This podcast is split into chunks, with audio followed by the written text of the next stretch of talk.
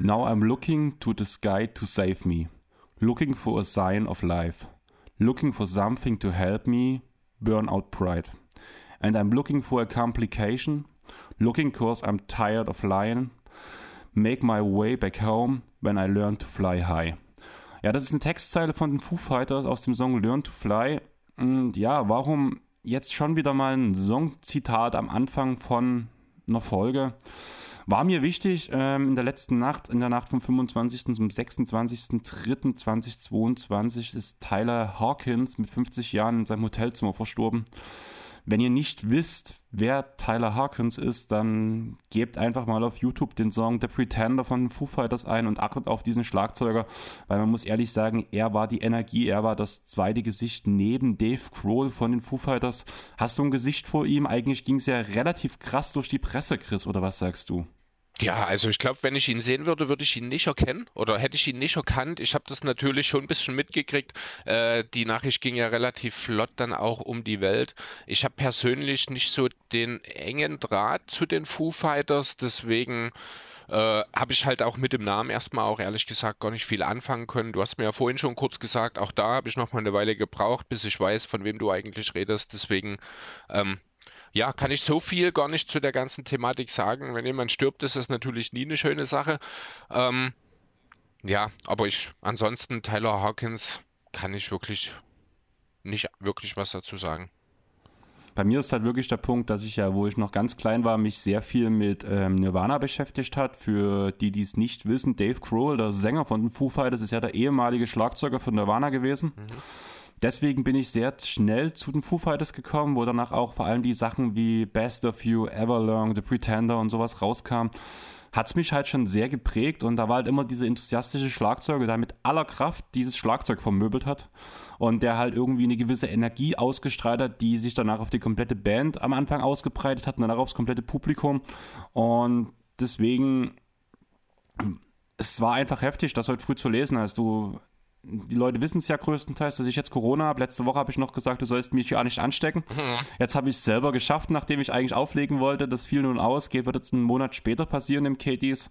Deswegen werde ich vorher nochmal in der Zille auflegen. Aber hey, ich werde auf jeden Fall die Foo das spielen und wahrscheinlich nicht nur bloß einmal, einfach weil es für mich schon irgendwie schon schlagen die Magengrube war, wo ich es heute früh gesehen habe. Also man muss halt wissen, die Foo das sind gerade auf Welttournee und ja, er wurde halt früh in seinem Bett im Hotelzimmer ohne irgendeinen Hintergrund aufgefunden, warum er tot sein kann, beziehungsweise gibt, wurde auch einfach aufgrund wegen Familie und Freunde wurde auch nichts groß rausgetragen von der Band. Die Band hat ein Statement veröffentlicht, wo sie halt nur das Beste ihm wünscht und dass sie halt auch in Trauer sind. Da steht auch noch nichts drin, ob die Tournee abgesagt wird, von dem ich ganz klar ausgehe momentan, muss ich sagen. Mhm. Zum einen kannst du nicht einfach einen der besten Schlagzeuger weltweit ersetzen. Zum anderen trifft das die Band ja auch. Die sind jetzt seit über 10, 15, 20 Jahren schon zusammen auf Tournee. Also. Ich kann es mir auch nicht vorstellen, dass die Tour weitergeführt wird. Ich glaube auch nicht, dass das die richtige Entscheidung wäre. Also das, vielleicht kann man dann irgendwann mal in mittelfristiger Zukunft darüber nachdenken, die zu beenden, natürlich, wenn man einen geeigneten Ersatz gefunden hat. Das wird aber auch nicht innerhalb von ein paar Monaten passieren wahrscheinlich. Ähm, jetzt sitzt der Schock natürlich viel zu tief. Bei den Bandmitgliedern sicherlich auch, wie du schon sagtest, viel tiefer noch, als das bei den meisten Fans der Fall ist. Genau, also ich wollte halt einfach bloß ganz kurz darauf eingehen, deswegen würde ich jetzt auch damit abschließen, halt schon einfach mit einem aufrichtigen Beileid an alle Hinterbliebenen, seien es die Familie, seien es Freunde, wo halt auch ganz klar die Band dazugehört hat und einfach ein Rest in Peace. Mir war es wichtig, deswegen werde ich diesen jungen Herrn weil wie gesagt, 50 Jahre ist einfach viel zu jung zum Sterben. Ähm, mit irgendwie im Titelbild vorarbeiten. Wahrscheinlich würde irgendwo in der Ecke stehen, wo ein kleines RIP dahinter stehen wird, aber ja, mir war es halt wichtig und deswegen würde ich langsam sagen, kommen wir zu einem schöneren Thema. Wir haben es letzte Woche, glaube ich, schon gesagt, die Dresden Titans haben die Playoffs erreicht. Ja, richtig. Chris, der Online-Shop ist verfügbar. Ja, war dann doch gar nicht so schlecht, dass wir es angesprochen haben mit Felix in der Folge. Äh, da wurde es ja angekündigt sozusagen. Wir hatten beide das, also im Spiel damals, ähm, und wir hatten beide kein Datum gesehen. Und dann war es tatsächlich so, wie wir es gesagt haben. Zwischen der Aufnahme und der Veröffentlichung war es soweit. Genau. Und von daher hat es eigentlich ganz gut gepasst. Mittlerweile wurde jetzt auch das Playoff-Shirt, was man sich erwerben kann, kostet halt 10 Euro, kann man im Dresden Titans Shop halt sich kaufen, wenn man möchte. Mhm. Mit dem Ausspruch, äh, mit, dem, mit der Aussage, hoch, höher, hoch hinaus, ein Team so stark wie Titan. Kommt dir das bekannt vor, Chris? Habe ich schon mal irgendwo gehört, würde ich behaupten wollen. So in den letzten, ja, so dieses Jahr einmal im Monat, so immer zur Mitte ungefähr, oder? Ja, kann sein, ne? Also von daher Wer da Bock drauf hat, könnt gerne mal im Shop vorbeischauen bei den Jungs. Soweit ich weiß, müsste auch weiterhin jedes Spiel auf YouTube übertragen werden. Also einfach Dresden Titans folgen, die Glocke anschalten. Damit könnt ihr die ganze Spiele auch live verfolgen, danach, wie es in den Playoffs abgehen wird. Genau. Werde ich auch, den, äh, ja, wenn wir gerade noch dabei sind, dann auch direkt tun wahrscheinlich beim ersten Playoff-Spiel, da meine Mutter dort Geburtstag feiert, werde ich mich mit dem Handy ein bisschen in die Ecke setzen, ab und zu mal reinlunzen dann über, die, über YouTube, da ich leider selber auch persönlich nicht dabei sein kann. Ich muss halt gucken, wahrscheinlich geht es ja 16 Uhr los, damit fange ich eine Stunde eher an mit meinem Handballspiel, wenn ich wieder fit sein sollte, da ich ja Corona habe. Und aber irgendwie wird es schon gehen. Mhm. Und sonst bin ich in Gedanken beim Team, wenn ich gerade eine Auszeit habe. Kommt bestimmt oder auch gut in der Auszeit oder wenn du kurz mal draußen sitzt, mal das Handy zu zücken und mal kurz in einen anderen Sport ja. live reinzuschalten und zu schauen, wie es steht, genau. oder? Na, ich habe ja gesagt, in, hab ja gesagt in Gedanken. Ja. Ne? Also Wir müssen es schon genau nehmen. Aber was wir auf jeden Fall auch sagen können, wir haben unseren nächsten Gast jetzt ja auch schon festgelegt. Das ist der Georg Kupke. Ja. Da bekommt danach auch wieder eine, einen Fragenaufruf, ähm, wenn es danach der Termin steht und alles soweit geklärt ist. Mhm. Ähm, es ist ein Eigengewächs aus von den Dresden Titans. Der spielt seine erste Saison jetzt als Profi. Und von daher, von so einem, seine zweite Saison, sagt mir Chris gerade. Das gut. hat uns Boyne gesagt in der ersten Folge. Ich dachte es auch erst, ich habe es damals angesprochen und Boyne hat mich korrigiert, dass er das zweite Jahr schon jetzt bei den Profis dabei ist. Okay. Sehr gut. Dann das zweite Jahr, dann haben wir einen Sophomore und da könnt ihr ja fragen, wie die Rookie-Saison war. Ja, genau. Also von daher können wir es in die Richtung machen. Aber Chris, hast du sonst noch irgendwas oder wollen wir direkt ins Thema starten? Ähm, ja, ich denke, lass uns anfangen. Es wird ein spannendes Thema. Wir haben auch durchaus ein kleines bisschen was vor uns, würde ich sagen. Von daher, let's go. Ja, also jeder, der mich kennt, also ich habe sechs Zettel. Ich bin bei sieben. Und das, Oh, was ist da los? Man merkt, ich habe ich hab zu viel Freizeit, glaube ich. Ja, wahrscheinlich. Du sitzt halt die ganze Woche gerade da. Dir scheint es ja auch ganz gut zu gehen. Das möchte ich an der Stelle auch nochmal hervorheben, dank der Impfung. Ich hoffe, das erzählst du auch dank jedem. Dank dem Booster. Dank, dank dem, dem Booster. Booster. genau. Ich hoffe, das erzählst du auch jedem so, wenn es äh, ins Gespräch passt entsprechend, denn ja, ich finde immer noch, dass es zu wenig Geimpfte gibt und man sollte jede Gelegenheit nutzen, die Leute davon ja zu überzeugen, dass es das Richtige ist. Denn ich finde, nach wie vor daran sollte es keinen Zweifel geben. Genau, und außerdem würde ich gerne nochmal einen Shoutout an den Club Paula machen. Da hat Markus gestern aufgelegt, also DJ Mauf. Und die haben ein separates Testzentrum vorm Club eingerichtet, damit auch jeder, der reinkommt, sich vorher testen lässt. Also die kommen quasi wirklich nur dort mit Test dort vor Ort rein genau. sozusagen. Genau. Das ist und cool. für die Leute, die es nicht, die es nicht schaffen, sich vorher zu testen, haben die ein separates, separates Testzentrum eingerichtet. Also man muss nicht dort testen. Man kann auch woanders den Test machen. Genau. Ach so, alles klar, okay. Also du, aber wichtig ist eine Teststation offiziell, also mhm. ein Selbsttest reicht halt nicht, muss halt von der Teststation sein, aber man kann sich, wenn man es halt nicht schafft oder aus irgendwelchen anderen Gründen, kann man sich auch vorher im Club testen oder am Club das testen. Das ist cool. Aber das wird genau. sicher auch nicht jeder umsetzen können. Nein, aber gerade hier in der Neustadt, nehmen wir mal Skaties zum Beispiel. Ich verstehe, warum Skaties halt 2G Plus macht, was, weil es die Vorschriften sind. Mhm. Und dass Katie's oder auch die anderen Clubs in der Neustadt mittlerweile genug gelitten haben und erstmal wieder auch Umsatz schreiben müssen. Dass man jetzt nicht noch mehr Einschränkungen reinmacht. Aber gerade Katie's, was direkt daneben eine Teststation hat, wäre es eigentlich schon cool. Aber ich verstehe, warum es passiert, aber ja. ja. Ich würde sagen, wir fangen an. Mhm. Und Chris, ich habe dieses kleine Intro zu unserer, Thema zu unserer Thematik so vermisst. Okay. Ich kann mich gar nicht mehr dran erinnern. Shots. Ja. Hast du die Pistolenschüsse gehört? Das Blechgewitter? Ich konnte mich gar nicht mehr dran erinnern, tatsächlich, wenn ich ehrlich sein soll. Ist halt auch eine Weile her, dass wir die letzten Top-Shots gemacht haben. Ja, also das war ja, also für alle, die es nicht wissen, was das sein soll, damals hatten wir unser, wo wir das Intro das erste Mal rausgebracht haben, haben wir gerade frisch unsere T-Shirts released gehabt, die wir damals verkauft haben. Ja. Und da hatten wir das Gewinnspiel laufen, dass derjenige, der ähm, das errät, von wo das Intro her ist, ein T-Shirt bekommt. Kannst du dich daran erinnern? Ja, natürlich. Ich kann mich aber nicht mehr daran erinnern, wer es erraten hat. Der Dodo. Was Weil Dodo? der Amme Ah, es ihm stimmt, genau. Das T-Shirt musste gar nicht weit.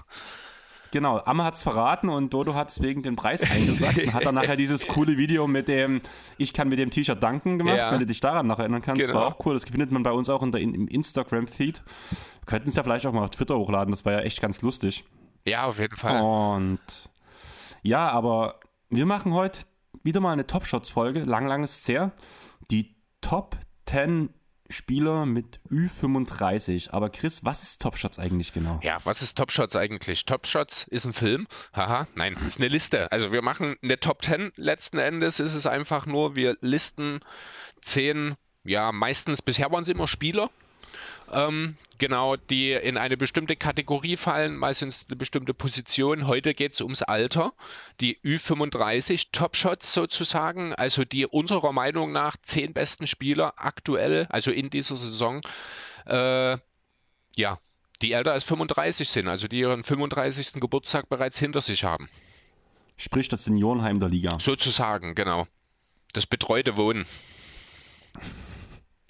Aber manche betreuen halt noch selber dort in der Liste, muss man ja ganz ehrlich sagen. Sind ja nun nicht so Ja, das stimmt. alle.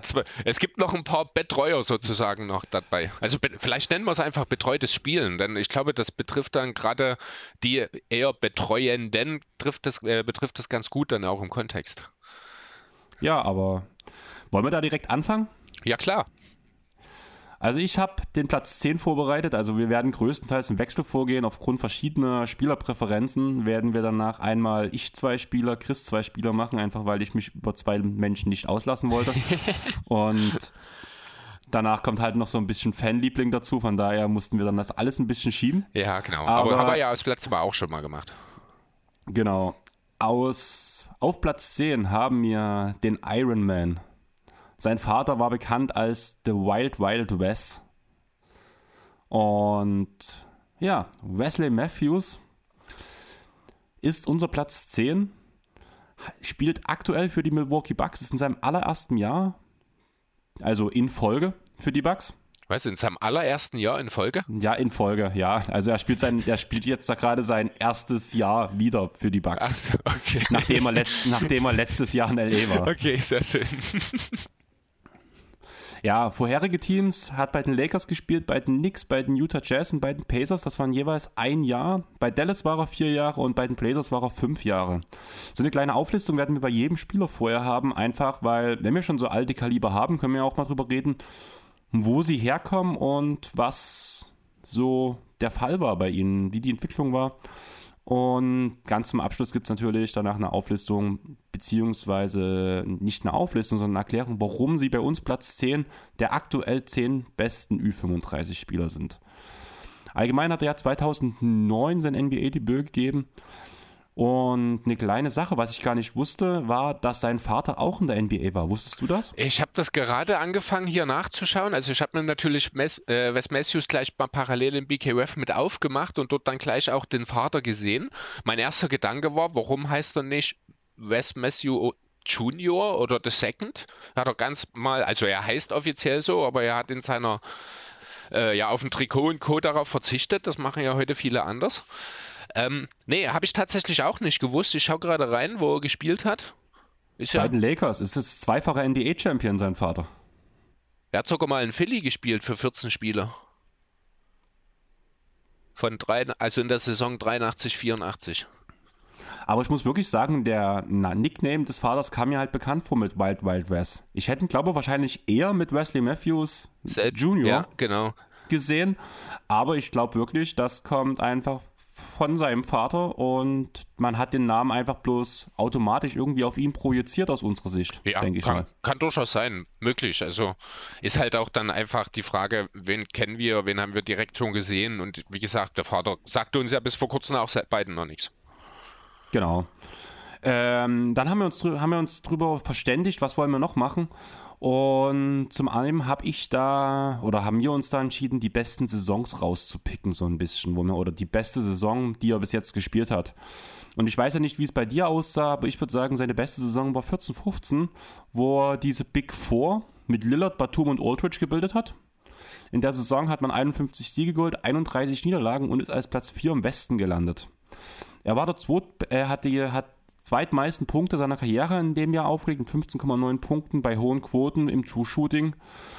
Und ähm, hat dazu 2,3 Assists geaveraged und 3,7 Rebounds, was immer noch Karrierebestwert für ihn ist. Ja, kann ich absolut nachvollziehen, dass du da am Ende bei dieser Saison gekommen bist. Letzten Endes muss man insgesamt erstmal sagen, dass Batums, äh, Quatsch, jetzt sage ich schon Batum, äh, dass Matthews beste Zeit sicherlich die in Portland war.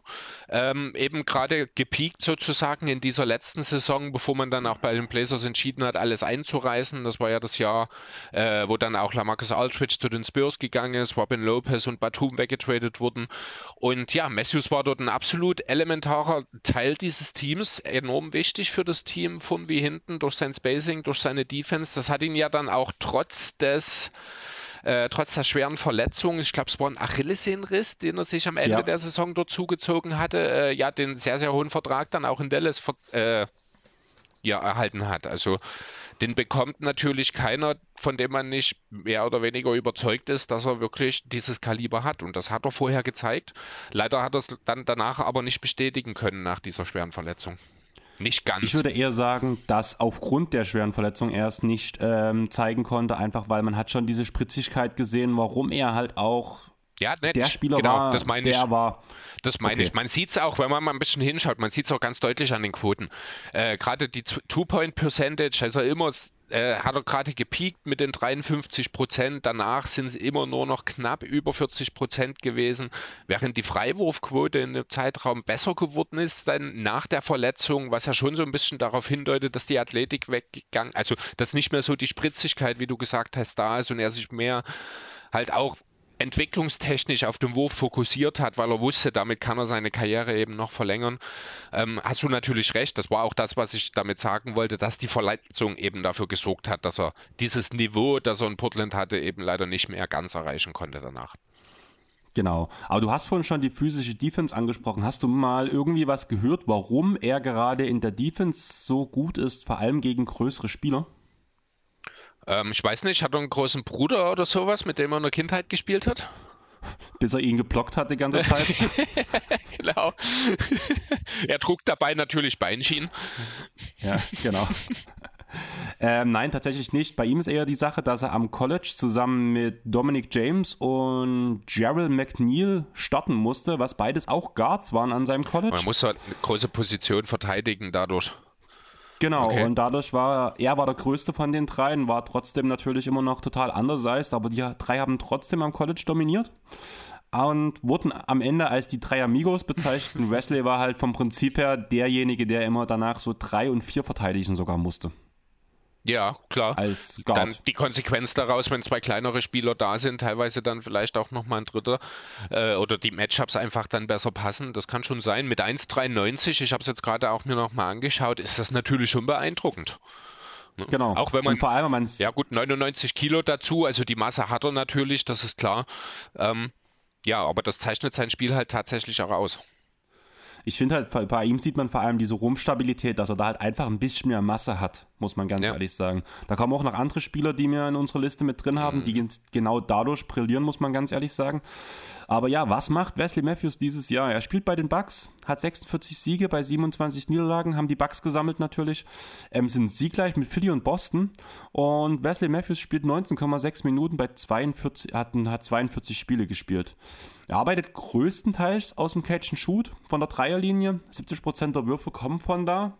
Und davon sind 84 Würfe assistiert. Also der Rest danach halt doch mal Transition ähm, Würfe oder mal ein freier Abschluss am Ring. Sonst nimmt er eigentlich keine einzigen Würfe. Alle Quoten, die ich vorlese, auch im späteren Verlauf, sind alle von Cleaning the Class rausgehauen, also da ist der Garbage Time schon rausgerechnet. Die Midrange existiert bei ihm gefühlt eigentlich gar nicht. Gerade das Shot-Profil sieht eher aus, als wenn wir die James Harden Houston Rockets wieder haben würden und Murray würde sich freuen, einfach so einen Spieler wie Matthews zu haben. Er hätte damals perfekt auch ins System gepasst. Ein guter Verteidiger, der mit Masse mitbringt und danach einen Dreier zuverlässig wirft. Das funktioniert schon alles ganz gut bei ihm. Sein Team macht auch auf 100 Possessions sechs Punkte mehr als der Gegner, wenn Wesley Matthews spielt. Und er ist halt wirklich ein sehr bissiger Verteidiger, der immer einen Konter gegen so schlächende Guards oder kleine Forwards hat, einfach weil er sich halt nicht wegbumpen lässt, sage ich mal so, beziehungsweise einfach auch diese Schleuer hat, sage ich mal, den, das Basketball viel, immer im richtigen Moment am richtigen Platz zu stehen. Deswegen wird er ja zum Beispiel auch in der Crunch-Time in gewissen Matchups eingesetzt.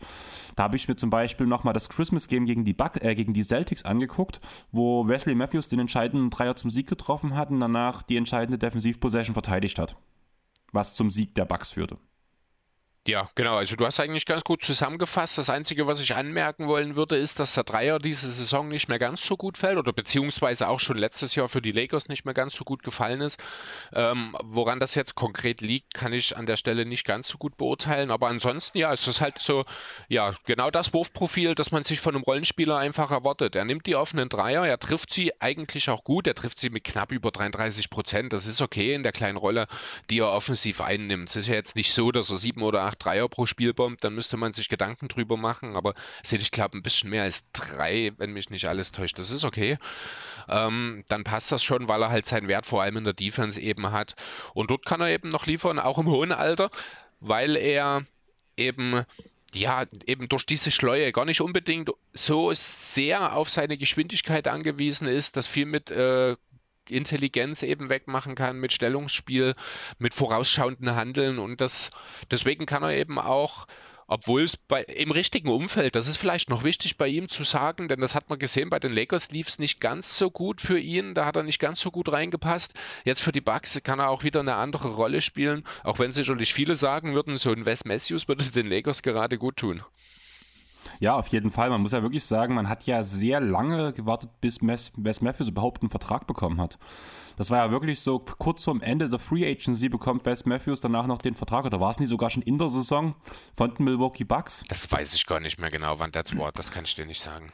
Auf jeden Fall dachte ich mir halt so, es hätte ihn jeder verpflichten können, aber aufgrund der schlechten Saison bei den Lakers hat es einfach keiner. Weil er halt auch schon 34 war. Ne, also das sind dann, dann haben die Bugs zugegriffen. Genau, das sind dann halt so Faktoren, die spielen zusammen. Das ist ein, äh, ein ja doch für Basketball oder allgemein für professionelle Sportverhältnisse ein Spieler in einem sehr hohen Alter schon mit 34, der eine schlechte Saison hatte. Wie hoch sind denn die Chancen, dass er die nochmal recovern und nochmal besser werden kann? Es ist halt kein LeBron James. Ich verstehe schon, dass Wesley Matthews lange gebraucht hat, bis er einen Vertrag bekommen hat. Ähm, ja, umso mehr wird er sich freuen, dass er jetzt allen seinen Doubtern sozusagen ja, beweisen konnte, dass er auch bei einem Contender nach wie vor eine relevante Rolle spielen kann. Genau, auf jeden Fall gebe ich dir recht. Würdest du, du hast gerade die Situation, muss halt die richtige sein, bei ihm angesprochen. Mhm. Ähm, würdest du eine Situation in einem anderen Team sehen, wo er gut reinpassen würde? Bei Philly könnte ich mir zum Beispiel auch sehr gut vorstellen, muss ich sagen. Bei den Clippers würde er gut reinpassen? Ja, grundsätzlich würde er überall gut reinpassen. Er ist halt so der typische 3D-Spieler. Theoretisch funktioniert das gut. Er braucht halt Spieler im Idealfall, die ein bisschen schneller sind als Guard-Verteidiger, damit er das ein bisschen kaschiert bekommen kann. Dann denke ich zum Beispiel an Boston würde er super reinpassen. Würde ein überragend gutes Team nochmal ein ganzes Stück verbessern, finde ich. Miami wäre vielleicht auch noch ein Thema. Ähm, das sind so die Teams, an die ich denken muss. Aber theoretisch erstmal, wieso der Name auf einem Stück Papier würde überall reinpassen. Ja, dann würde ich sagen, können wir eigentlich schon zum nächsten Spieler kommen. Also ich schätze mal, ich weiß nicht, wie deine Ausarbeitung aussieht, aber ich habe gemerkt, umso höher wir in den Platzierungen ranken, umso mehr habe ich irgendwie auch durch Zufall zu den Spielern gefunden, beziehungsweise habe ich immer ein bisschen mehr zu erzählen. Also meine ersten sind immer ein bisschen weniger und es wird gefühlt immer und immer und immer mehr. Okay. Ja, also ich glaube grundsätzlich, du hast ja offensichtlich mehr Zeit gehabt als ich diese, Wo diese Woche. Das äh, ist mir jetzt schon aufgefallen. Du hast insgesamt viel mehr, ich glaube, äh, schon mehr als ich dann in, insgesamt zusammengetragen. Aber gut, schauen wir mal. Machen wir erstmal weiter mit Platz 9. Da haben wir einen, den wollte ich unbedingt mit drin haben. Ich weiß nicht, ob du ihn überhaupt so richtig mit auf dem Schirm gehabt hättest vorher, weil ich habe da gar nicht mit mir diskutieren lassen. Ich habe gesagt, Jeff Queen, der gehört in die Top Top 10? Ähm, es war ja schwierig, sage ich mal so, weil wir ja danach doch eher angefangen haben mit aufnehmen, weil ja durch deine eventuelle Corona-Erkrankung. ähm, wir einfach eher angefangen haben, ich in der Zeit eigentlich meine Liste machen wollte. Deswegen habe ich meine Liste parallel zu deiner gemacht. Ja. Und ich habe dadurch noch gar nicht drüber nachgedacht, ob ich überhaupt mit reinnehmen wollte. Einfach aus dem Grund, weil ich auch noch nicht auf die Liste von allen Namen geguckt hatte, die überhaupt in Frage kommen. Und ich hätte jetzt aus dem Kopf heraus nicht mal gedacht, dass Jeff Green schon die Ü35-Party sprengt. Ja, Jeff Green ist älter, als man denkt. Jeff Green ist tatsächlich am äh, wird am 28. August sogar schon 36. Also er ist äh, einer der Älteren sogar noch hier in der Reihe. Also der 35-Jährigen. Wir haben jetzt auch nicht so viele Ü35 dabei, ich glaube. Ähm, ja, genau. Also am 28.08.86 in Maryland geboren, ist er 2007 in die NBA gekommen. Und zwar als fünfter Pick overall ging er damals nach Boston. Dort ist er nicht allzu lange geblieben, wurde nämlich äh, direkt nach Seattle weitergeschickt im Tausch gegen einen ja, ja, einen Spieler, den man vielleicht schon mal gehört hat, nämlich Ray Allen. Also er war Teil der, äh, er war Teil des Fundaments, aus dem die Meisterschaft der Celtics sozusagen errungen wurde. Er hat insgesamt, äh, ist er jetzt in seinem 14. Jahr in der NBA, hat elf Stationen, also er ist ein richtiger ja, Wandermann gewesen. Er hat also die Saison 2007, 2008 in Seattle verbracht mit den Supersonics. Das war dann auch die letzte Saison der Sonics. Dann ist er zusammen mit dem Team zu Beginn der Saison 2008-9 nach Oklahoma City gewechselt, also mit umgezogen sozusagen. Dort ist er bis 2011 geblieben. Dann ging es weiter nach Boston, also besser gesagt zurück nach Boston, mehr oder weniger. Dort hatte er dann so ein bisschen, äh, ja, ich glaube, seine erfolgreichste Zeit, würde ich es mal nennen, bevor er dann ja, so ein bisschen zum Wandervogel geworden ist. Warum das so ist, da komme komm ich dann später nochmal dazu. Er hat dann noch gespielt für die Grizzlies, er hat für die Clippers gespielt, er war ein Jahr in Orlando, er war in Cleveland, er war in Washington, er hat in Utah gespielt, in Houston. Letzte Saison war er bei den Nets und jetzt ist er bei den Denver Nuggets. Also ein absoluter Wandervogel ist er geworden im Laufe seiner Karriere. Das hätte man am Anfang gar nicht unbedingt erwartet, denn er ist schon mit einigen Vorschlägen Vorschusslorbeeren in die Liga gekommen, hatte äh, sehr viel Talent, ein Athlet vor dem Herrn, kann man sagen, Jeff Green. Ich, glaube, das ist er auch jetzt noch, wenn man so ihm mal beim Spielen zuschaut. Hier und da kommt da auch noch mal ein kleiner Reverse-Highlight-Dank oder sowas bei rum. Sieht alles ein bisschen langsamer aus als früher, muss man sagen. Äh, aber da passt er auch ganz gut ins Team dort bei den Nuggets. Da kann er mit Monte Morris zusammen das langsamste Pick and Roll der Welt spielen. Also nicht das langsamste, aber das am langsamsten aussehendste Pick and Roll der Welt. Äh, Ach komm, stell dir eins mit Kyle Anderson zusammen ja, vor. Stimmt, das wäre natürlich auch nochmal richtig geil, da hast du recht. Aber das sind dann auch die einzigen, oder ist auch der einzige, den ich in dieser Konversation noch zulasse. Ähm, ja, genau. Seine beste Saison hat er wahrscheinlich schon ganz, ganz früh in seiner Karriere gespielt. Finde ich nämlich schon, war in der Saison 2008, 2009. Das war das erste Jahr in Oklahoma City nach dem Umzug. Äh, damals hat er aufgelebt, 16,5 Punkte, 6,7 Rebounds, dazu zwei Assists, ein Steal, 0,4 Blocks, hat fast 39 Prozent seiner Dreier getroffen, hat 36,8 Minuten gespielt. Ich glaube, das ist der dritthöchste Wert in seiner Karriere.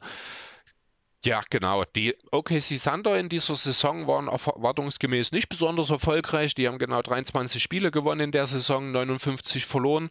Äh, das Team war noch sehr jung, hatte da unter anderem einen Rookie namens Russell Westbrook im Team, hatte einen Sophomore namens Kevin Durant im Team.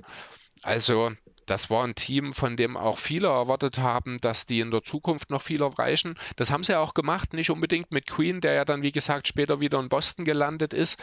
Aber ja, es gab äh, Jeff Queen war einer dieser Gründe damals, dass man eben diesem Team auch so eine große Zukunft ja, äh, ja, vorausgesagt hat. Das hat auch viel einfach damit zu tun, was für ein Typ Jeff Green ist. Denn er hat äh, schon in College-Zeiten, beziehungsweise auch schon in der Highschool, äh, diese Führungsmentalität entwickelt. Also auch äh, seine Coaches äh, am College hat sein Trainer mal über ihn gesagt, äh,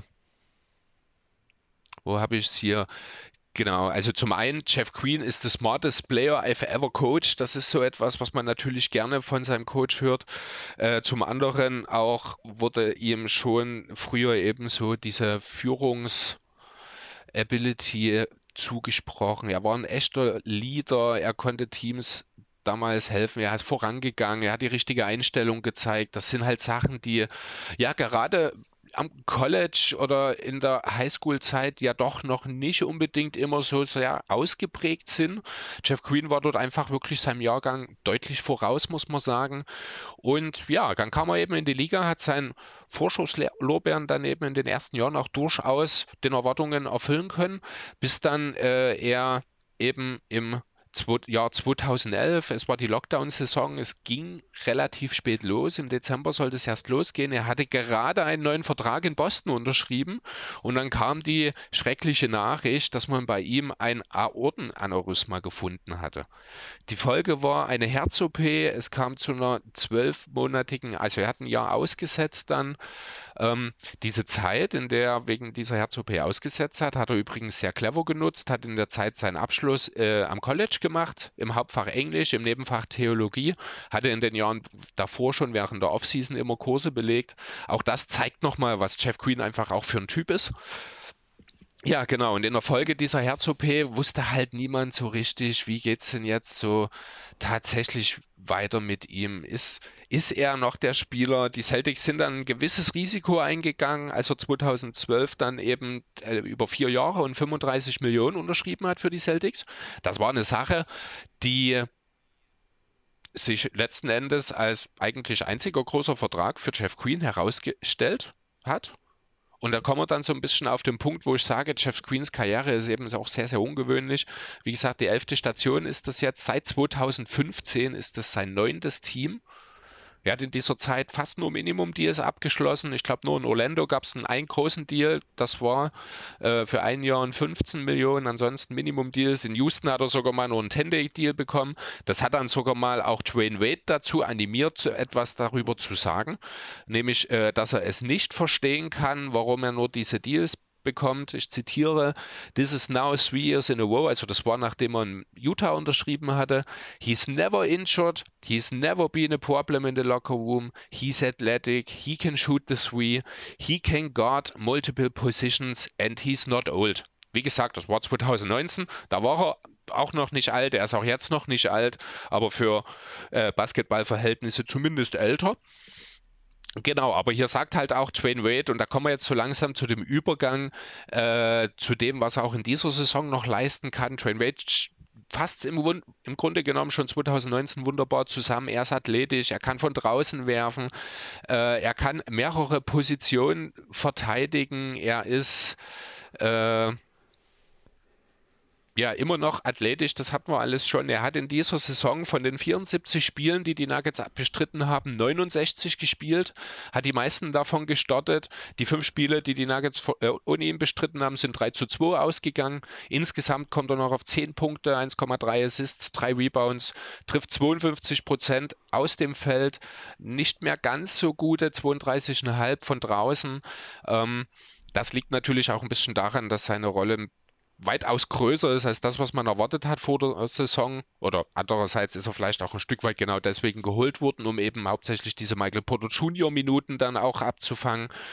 Ähm, das macht er wirklich sehr gut, vor allem defensiv ist er gegenüber Michael Porter Junior natürlich ein ultimatives Upgrade. Vorne sorgt er in erster Linie für Platz für die Guards und für Nikola Jokic, damit die operieren können.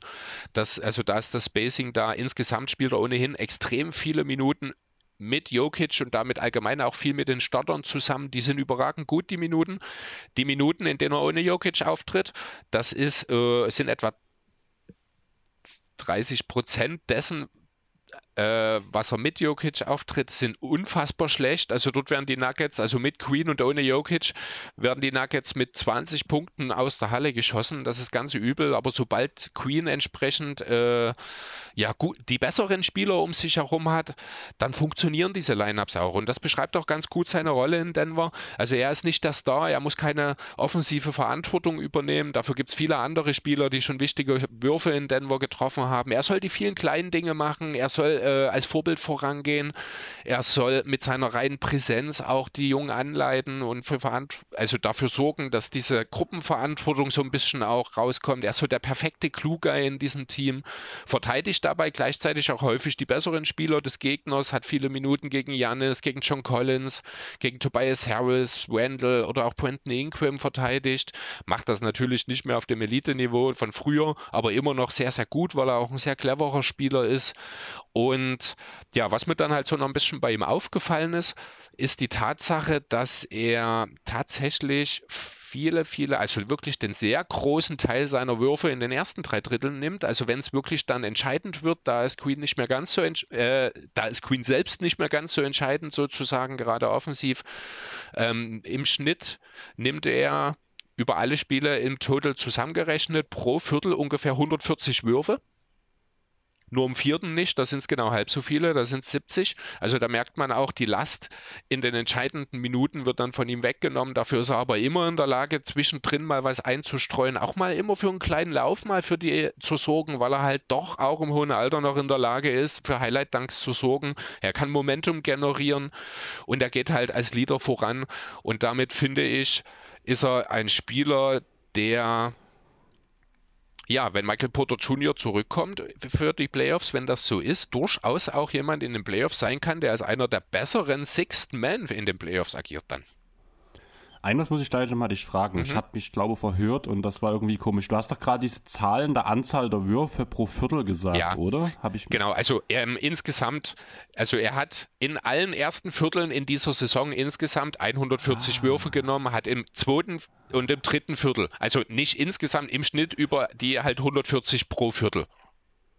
Total. Gut. Nur in dem vierten dann sind es halt genau halb so viel. Darauf wollte ich nur hinaus. Okay, ich war gerade ein bisschen irritiert, weil so. Es war auch ein bisschen komisch, schwierig zu beschreiben dann. Ich habe es mir nur die Zahlen hingeschrieben und mir äh, nicht so ganz klar gemacht, wie ich das dann formulieren soll.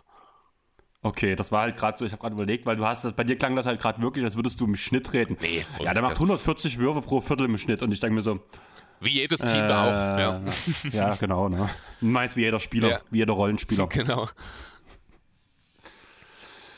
Ja, hast du noch was? Nee, das war es eigentlich im Großen und Ganzen, zu, äh, was ich zu Jeff Queen, zu Uncle Jeff, wie er äh, genannt wird. Da haben wir auch nochmal den Bezug zu unserer letzten Memories-Folge. Vielleicht kriegt man die bei jedem Spieler rein. Ähm, ja, genau, zu Uncle Jeff. Also, was ich sagen wollte, ich finde, wir können gerne weitermachen.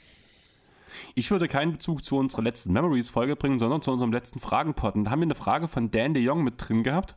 Wenn du dich daran erinnern kannst, ging auch ein bisschen das History-Format. Mhm. Aber ich habe da schon rausgehauen, dass ich ja wenn ich mit Dan rede, irgendwie immer an Less Than Jake, an die Band denken muss.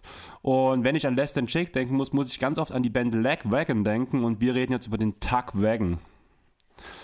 PJ Tucker mit dem Spitznamen Tuck Wagon. Was grinst du gerade? Diese Herleitung ist eine Katastrophe für mich, weil ich kein Wort verstanden habe. Weil du Dan kennst du. Ja, ist okay. Du musst mir das jetzt bitte auch nicht erklären, weil ich eh alles wieder vergessen habe. Du wirst bloß wieder mit irgendwelchen wilden Bandnamen um dich herum, die ich eh nie kenne und mir eh nie merken werde.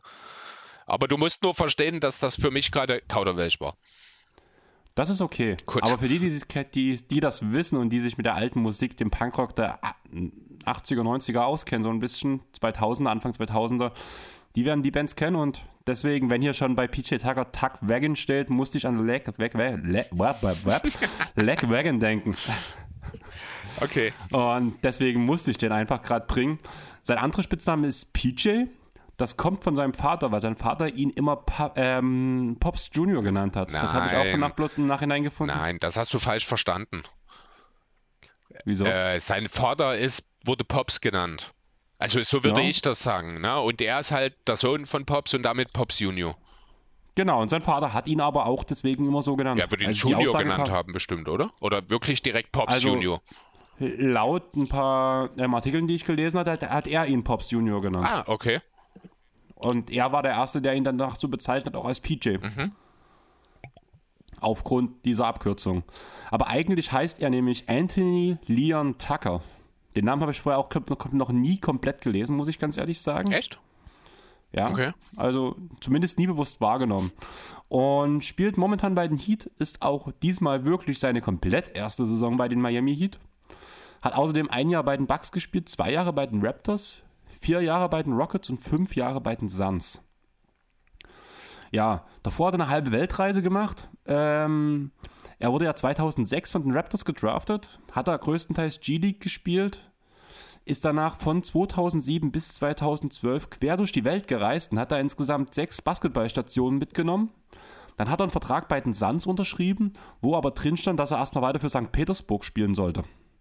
Da die danach relativ schnell ausgeschieden sind, ist danach PJ Tucker direkt rüber zur Summer League geflogen, hat sich da bei den Suns einen Kaderplatz ergattert, wo er danach mitspielen konnte. Hat er nicht auch in Bamberg gespielt? Ja, das, ähm, in Bamberg ist er sogar deutscher Meister und deutscher Pokalsieger ja. geworden. Und ähm, ja, danach halt, wie gesagt, waren halt fünf Jahre bei den Suns. Danach kommen wir zu einer der besten Saisons von ihm, wo er bei den Rockets war. Da habe ich die Saison 18, 19 rausgeschrieben.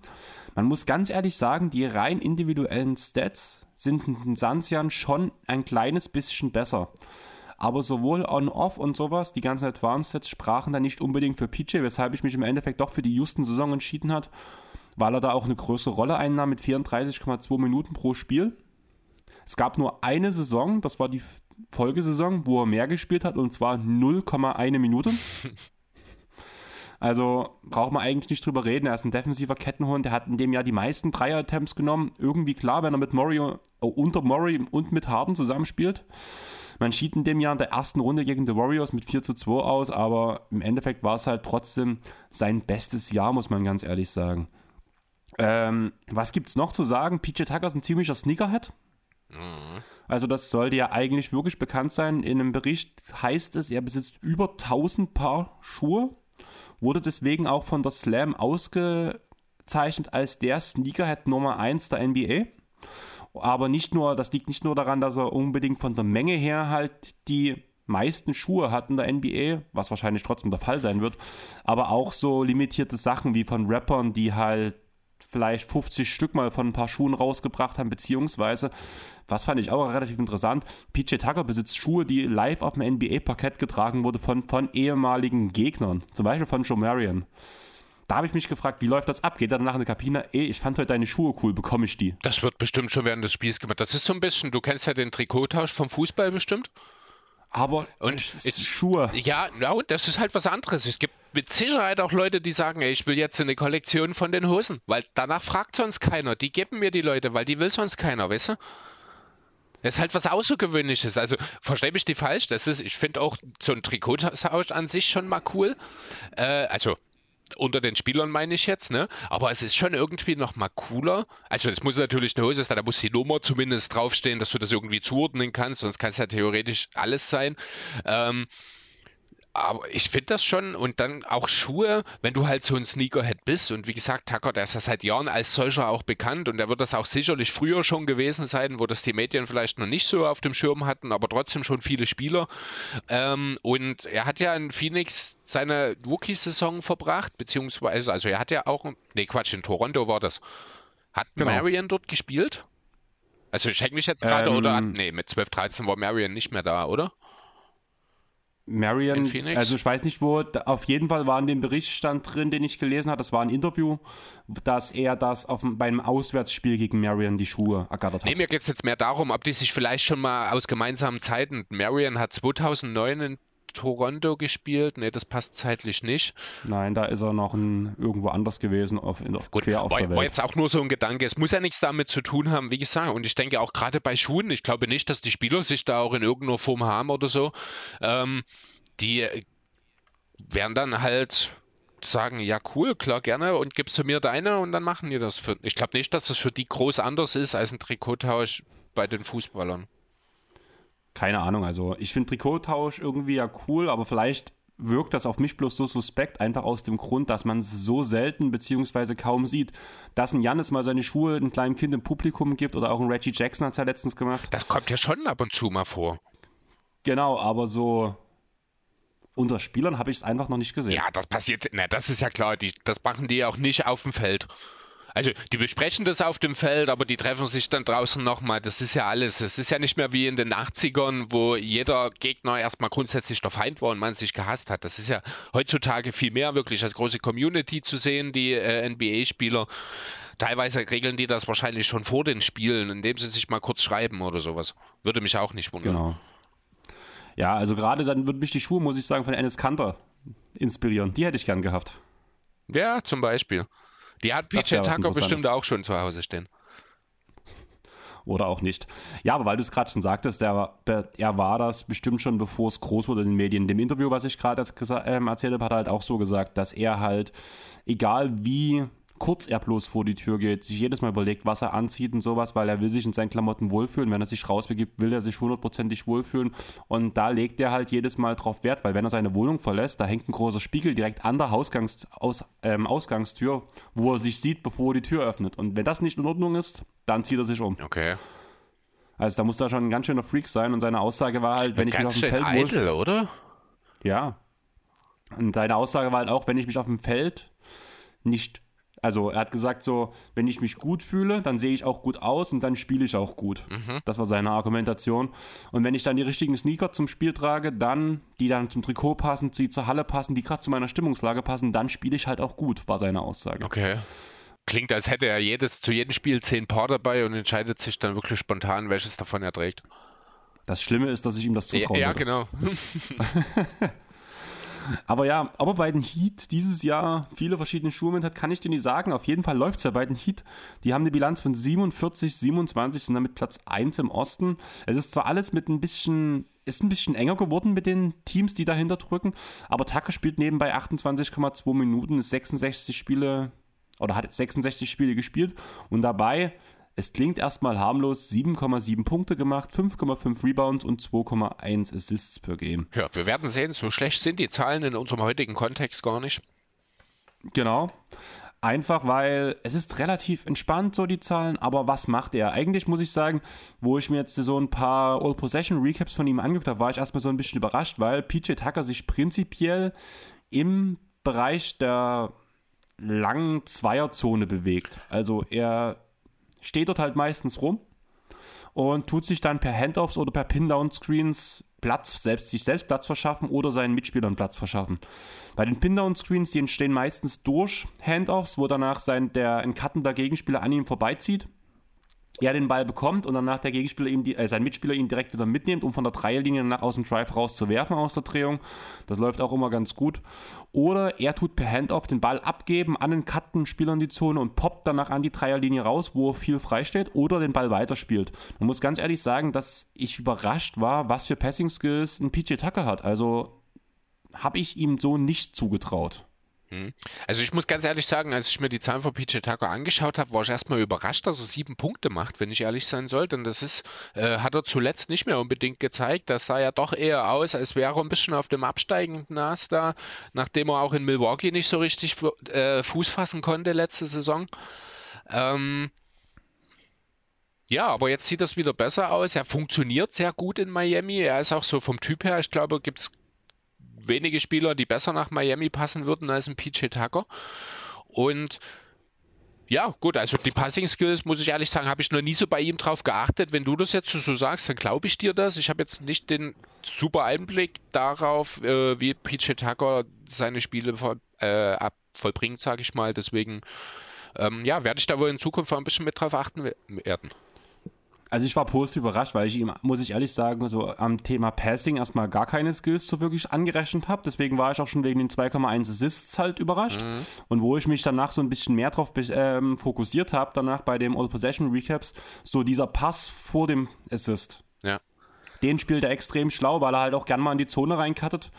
Und dort schließt er zwar selten ab, aber wenn er dort abschließt, ist es halt wirklich immer so, äh, oder ist, wenn er dort den Pass spielt, ist es halt immer wie ein Pass nach draußen, aber nicht direkt zu dem ersten, zu dem freien Schützen, sondern um nochmal ein bisschen den freien Schützen noch freier ja, zu genau, bekommen. Ja, genau, für noch mehr Rotation in der Defense. Genau. Ja.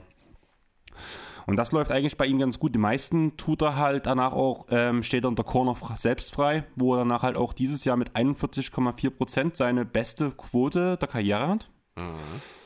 Mit 2,8 Versuchen pro Spiel ist das zwar nicht so viel, aber mit diesen 2,8 Versuchen bei 41,4 Prozent räumt halt einfach die Zone frei, weil die Gegner wissen, wir müssen ihn verteidigen. Und das ist besonders wichtig für Bam und für Butler, wo ja der Wurf, wie man weiß, nicht so besonders sitzt. Genau, und wenn man, wenn man sich dann eben auch nochmal direkt die, äh, Shoot, die äh, Shotchart von ihm anschaut, da sieht man auch, dass er halt, ich weiß nicht, grob geschätzt 95 Prozent seiner Dreier direkt aus der Ecke nimmt. Also er ist dann wirklich einer dieser Spieler, die äh, diese unheimliche Gravity auch haben, weil von draußen gefühlt jeder Wurf daneben sitzen kann.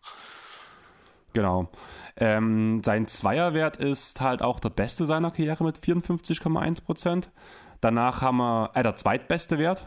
Beim Effective Field Goal hat er eine Karriere hoch sogar mit 47,8 Prozent und im True Shooting sogar mit Abstand eine Karriere hoch, weil da ist er 4% über seinem zweitbesten Wert mit 49,2%. Ja, ist logisch, wenn du also, Career, Career High Dreier treffst, ist das sehr naheliegend, wenn auch die Zweierquote solide aussieht. Genau.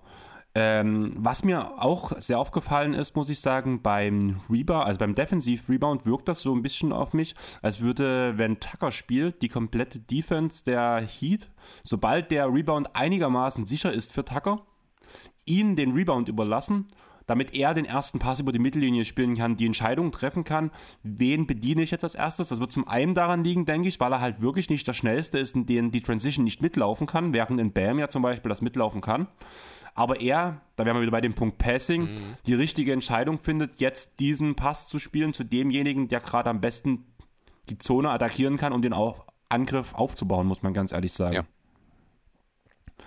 Man muss halt sonst sagen, er arbeitet sich eigentlich selbst nichts. 88% seiner Würfe tut er, also bekommt er erarbeitet von seinen Mitspielern und 99% seiner Dreier bekommt er aufgelegt.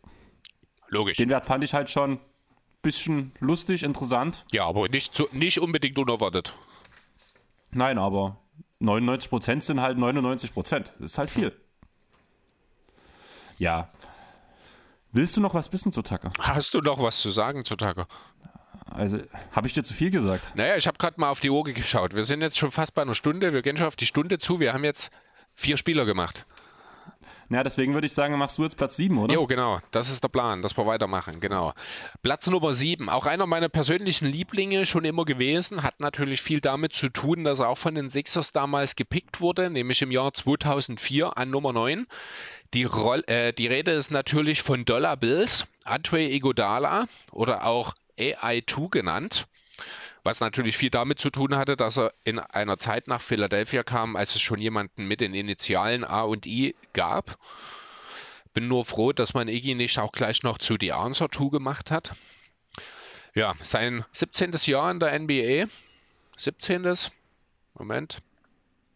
Nein, das 18. Jahr sogar schon in der NBA ist es für ihn. Hat äh, ja im Gegensatz zu beispielsweise Jeff Queen nicht ganz so viele Stationen. Fünf sind es insgesamt. Das zweite Mal jetzt ist er bei den Golden State Warriors.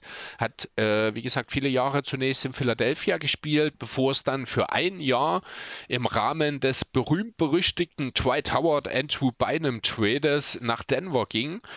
In Denver lief dann sein Vertrag aus. Er hat sich als Free Agent den Warriors damals angeschlossen, was ja, rückblickend wohl für beide Seiten eine der besten Entscheidungen war, die sie hätten treffen können. Er ist einige Jahre da gewesen. Jetzt habe ich eine Fliege getötet, hoffentlich. Äh, du musst Philly nicht alles nachmachen. Bei seinem letzten Stream hat er auch die ganze Zeit mit einer Fliegenklatsche auf eine Mücke eingeschlagen. Okay, ne, die schwirrte gerade hier vorbei, da muss ich kurz zugeschlagen. Ähm, ja, genau, dann ist halt einige Jahre in Golden State geblieben, fünf an der Zahl, bis es ihn dann nochmal nach Miami vor, vor jetzt fällt mir das Wort, begeben hat. Dazwischen gab es dann nochmal diese komische Situation in Memphis. Ähm, die Warriors mussten damals Platz freischaufeln, um aktiv zu werden nochmal. Ich weiß gar nicht, um, ging es da um diesen Wiggins-Trade damals sogar? Ich glaube, ne? Kann sein. Oder ging es ja. um Dilo? Eins von beiden jedenfalls. Jedenfalls musste er da, damals mussten Sean Livingston und Egodala mussten ja in irgendeiner Form weg. Egodala ist dann nach Memphis getradet worden, hat dort kein Spiel gemacht, ist im Laufe der Saison dann weiter nach Miami gegangen. Da hat er dann noch ein paar Spiele gemacht, ist aber nicht so richtig warm geworden, auch das Jahr danach.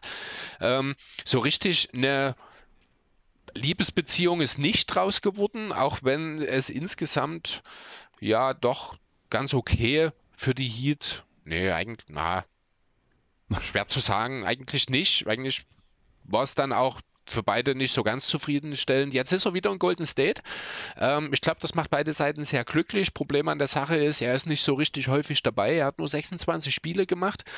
Ähm, das war mir ehrlich gesagt gar nicht so hundertprozentig bewusst, als wir die Liste gemacht haben, denn 26 Spiele ist doch sehr wenig. Ja, du hast dich ganz schön viel eingesetzt. Also ich habe mich halt auch mit den Spielen nicht beschäftigt. Man, man muss dazu sagen, halt auch, äh, Iggy, wenn er fit ist, wenn er spielt, finde ich, gehört er auch weiter hoch in die Liste. Da hat er auch mehr Einfluss ah. als. Ah. Doch, dann hat sein Spiel mehr Einfluss als mindestens zwei Namen. weitere Spieler in der Folge. Nee, ich sage keine Namen, aber ich sage zwei weitere Spieler, wenn Iggy fit ist und äh, das, die, also allgemein, wenn die Warriors fit sind und Iggy auch fit ist, dann ist der Einfluss von Iggy höher als der von zwei Spielern, die wir später noch behandeln werden. Das will ich damit nur sagen. Ähm, das werden wir vielleicht auch noch sehen. Aktuell steht er auf Questionable, wird eventuell noch vor der Saison, äh, vor den Playoffs wieder zurückkommen, aber dann auch wirklich 100% fit ist, aber äh, dann seinen Einfluss auch wirklich nehmen kann. Das müssen wir uns dann alles erstmal noch anschauen. Ich bin optimistisch, denn ja, ich war schon immer ein Iggy-Believer. Genau, seine beste Karriere, oder nein, nicht seine beste Karriere, sondern seine beste Saison hat er wahrscheinlich 2007, 2008 gehabt. Das war in Philadelphia damals, hat alle 82 Spiele gemacht, hat 39,5 Minuten gespielt. Das ist tatsächlich, ich glaube, nur der dritthöchste Wert in seiner Karriere gewesen. Gerade die Anfangszeiten im Philly hat er immer extrem viele Minuten abgerissen. Ja, in 7,8 hat er 19,9 Punkte aufgelegt, 5,4 Rebounds, 4,8 Assists. Die 19,9 Punkte sind, ich glaube, jetzt noch Career High wird sich wahrscheinlich auch nicht mehr ändern, genau. Rebounds, Assists sind alles deutlich über seinem Career-Schnitt auf jeden Fall. Er hat in der Saison den Dreier nicht so gut getroffen, aber das hat er selten. Das ist dann später erst gekommen, äh, beziehungsweise mal einmal in seiner Sophomore-Saison. Ähm, Genau, für die Sixers lief es in der Saison insgesamt nicht ganz so gut. Ähm, also es war okay am Ende, man hat 40 Spiele gewonnen, man ist in der Atlantic Division Dritter geworden.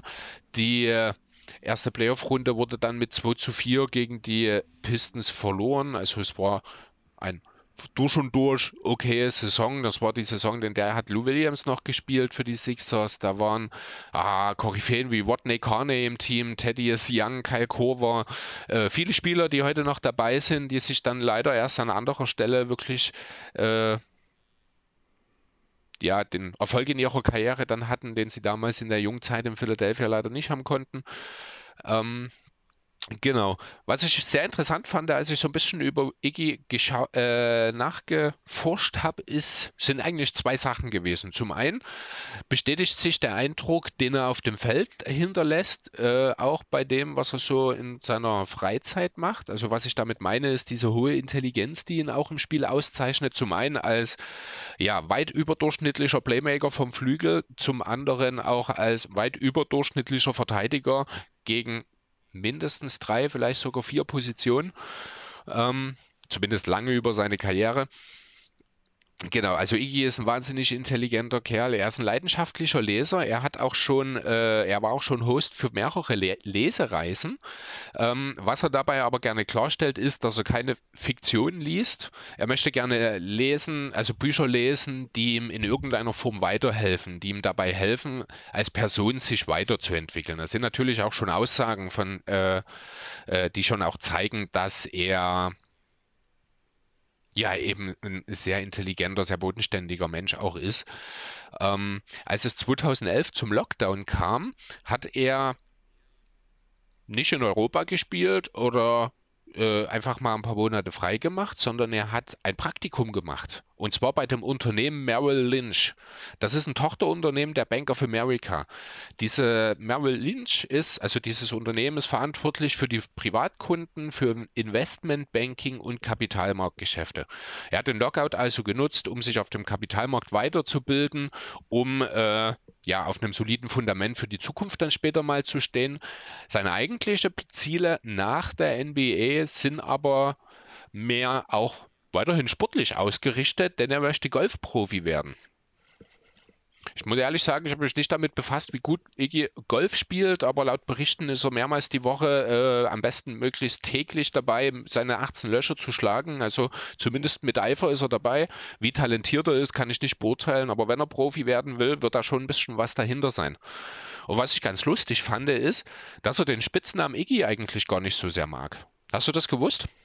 Nein, wieso? Ja, er mag ihn einfach nicht so richtig, aber er findet es okay, wenn seine Mitspieler ihn so nennen. Also das hat er mal in einem Interview gesagt. Er wurde mal darauf angesprochen, hat gesagt, ich mag den nicht besonders, aber wenn meine Mitspieler mich so nennen, dann ist das okay. So ungefähr. Viel mehr hat er dazu auch gar nicht gesagt. Das fand ich aber spannend, weil ich glaube, es gibt kaum jemanden, der nicht Iggy nennt. Genau, also ich kann mir auch schwer vorstellen, ihn irgendwie ab jetzt Dollarblitz zu nennen. Oder AI2. Ja. ja, ist irgendwie schon seltsam, genau. Deswegen werden wir wohl eigentlich einfach bei Iggy bleiben. Ja, genau. Also ich habe es vorhin schon mal angesprochen. Er hat nur 26 Spiele gemacht in dieser Saison. Diese 26 Spiele. Ich habe mich verzählt, denn ich habe 17 zu 7 Bilanz hier stehen, sehe ich gerade. Das funktioniert nie, weil das sind irgendwie nur 24 Spiele. Also in 24 dieser 26 Spiele waren die Warriors mit ihm 17 zu 7.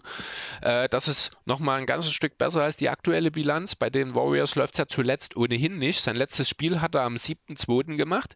Seitdem haben die Warriors eine 7 zu 13 Bilanz. Also man kann schon durchaus relativ schnell Argumente dafür finden, dass Iggy sehr wichtig ist für den Erfolg der Warriors. Warriors. Er spielt auch immer noch im Grunde genommen dasselbe Spiel, was er zu Anfang der Saison äh, seiner Karriere gespielt hat, vielleicht mit dem Unterschied, dass er nicht mehr so auf den eigenen Abschluss sucht und natürlich in einer kleineren Rolle das Ganze jetzt umstellt. Er ist nach wie vor äh, ein sehr, sehr, sehr solider Verteidiger. Er ist wahnsinnig intelligent, habe ich schon angesprochen, überragender Spielmacher. Gerade in diesem Warriors-System, wo der Ball immer läuft, wo du ja viele Playmaker brauchst, ist Iggy auch so genial. Jetzt habe ich, siehst du, auch wieder Iggy, Iggy gesagt. Ähm, der passt dort so genial rein. Der spielt die Pässe, von denen äh, weiß er schon bevor, drei Pässe, bevor der Ball bei ihm ist, dass er den Pass spielen will. Das ist Wahnsinn, wenn man das äh, mal schaut. Und ja, das bringt er nach wie vor. Ähm, er ist immer noch ein sehr, sehr solider Ballhändler auch. Das darf man nicht unterschätzen. Also er kann dann auch mal wirklich den Ballvortrag übernehmen. Er ist nicht immer nur als Glied in der Passstaffette notwendig. Ähm, ja, er ist der ultimative Klugei für die Warriors von der Bank. Defensiv steht er nach wie vor gerne auch gegen die besten Spieler des Gegners da. Er hat LeBron verteidigt diese Saison im Lakers-Matchup. Er hat gegen Gordon Hayward, D'Angelo Russell, Charmorant, Paul George, Kevin Durant, gegen die hat er alle Defensivminuten gesammelt. Hat das auch alles immer sehr, sehr solide gemacht.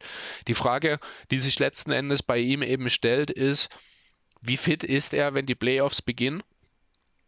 Wie, und es kann, man muss ja mal davon reden, auch dass es durchaus in der ersten Runde gegen die Nuggets gehen kann und da kann es sofort losgehen und ordentlich zur Sache gehen. Da brauchen die Warriors den fitten Iggy, da bin ich mir sicher. Ähm, genau, andererseits ist halt, ich weiß gar nicht, wie ist es um Steph Curry aktuell? Weißt du das?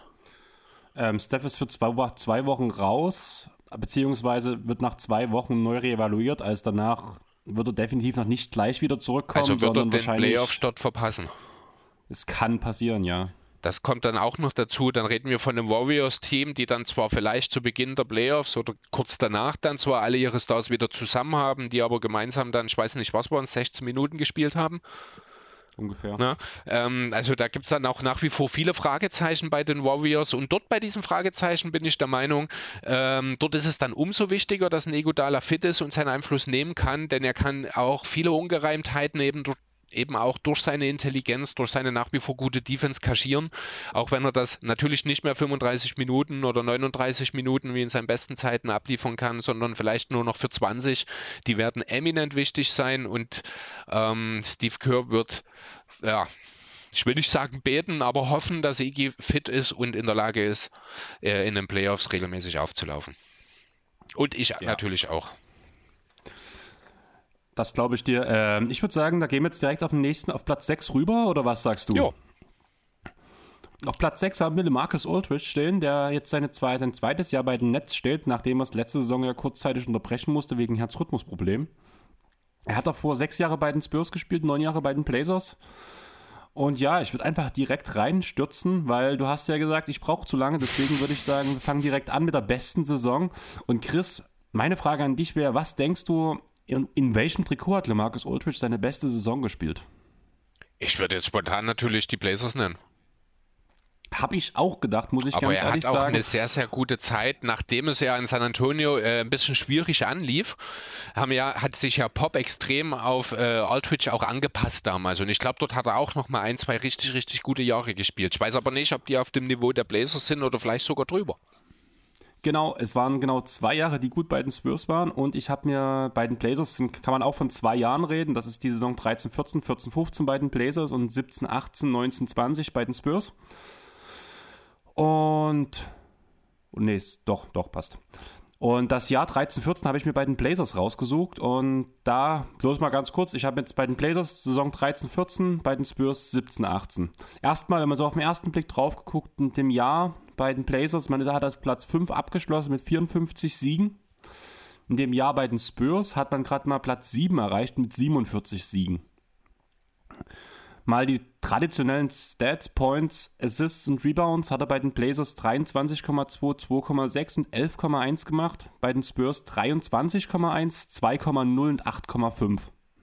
Sieht eigentlich alles erstmal pro Blazers aus, muss man ganz ehrlich sagen. Aber dann wird es interessant. Bei den Blocks hat er bei den Spurs 0,2% mehr gemacht. Er hat 6% mehr Field Goals getroffen. Er hat ein Affected Field Goal von 7, äh, 6% mehr. Im True Shooting hat er 7% draufgelegt im Vergleich Spurs Blazers. Die Block Percentage ist um 1,1% gestiegen. Die Rebound Percentage ist ein kleines, kleines Stück runtergegangen. Ähm, das Box Plus Minus ist nach oben gegangen. Und die Windshares sind von 7,5 auf 10,9 hochgegangen bei den Spurs. Finde ich erstmal schon sehr interessant, einfach weil er wesentlich effekt- effektiver geworden ist als zur Blazers Zeit, obwohl die reinen Counting-Sets nur ein ganz kleines Stück geschrumpft sind, weshalb ich eigentlich diese Spurs-Saison besser sehe, muss ich ganz ehrlich sagen. Ja.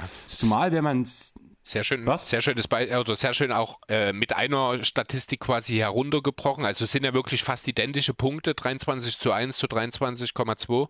23,1 zu 23,2. Bei den Blazers hat er 20,6 Würfe dafür genommen. Bei den Spurs waren es nur 18. Für quasi Genau. denselben Output.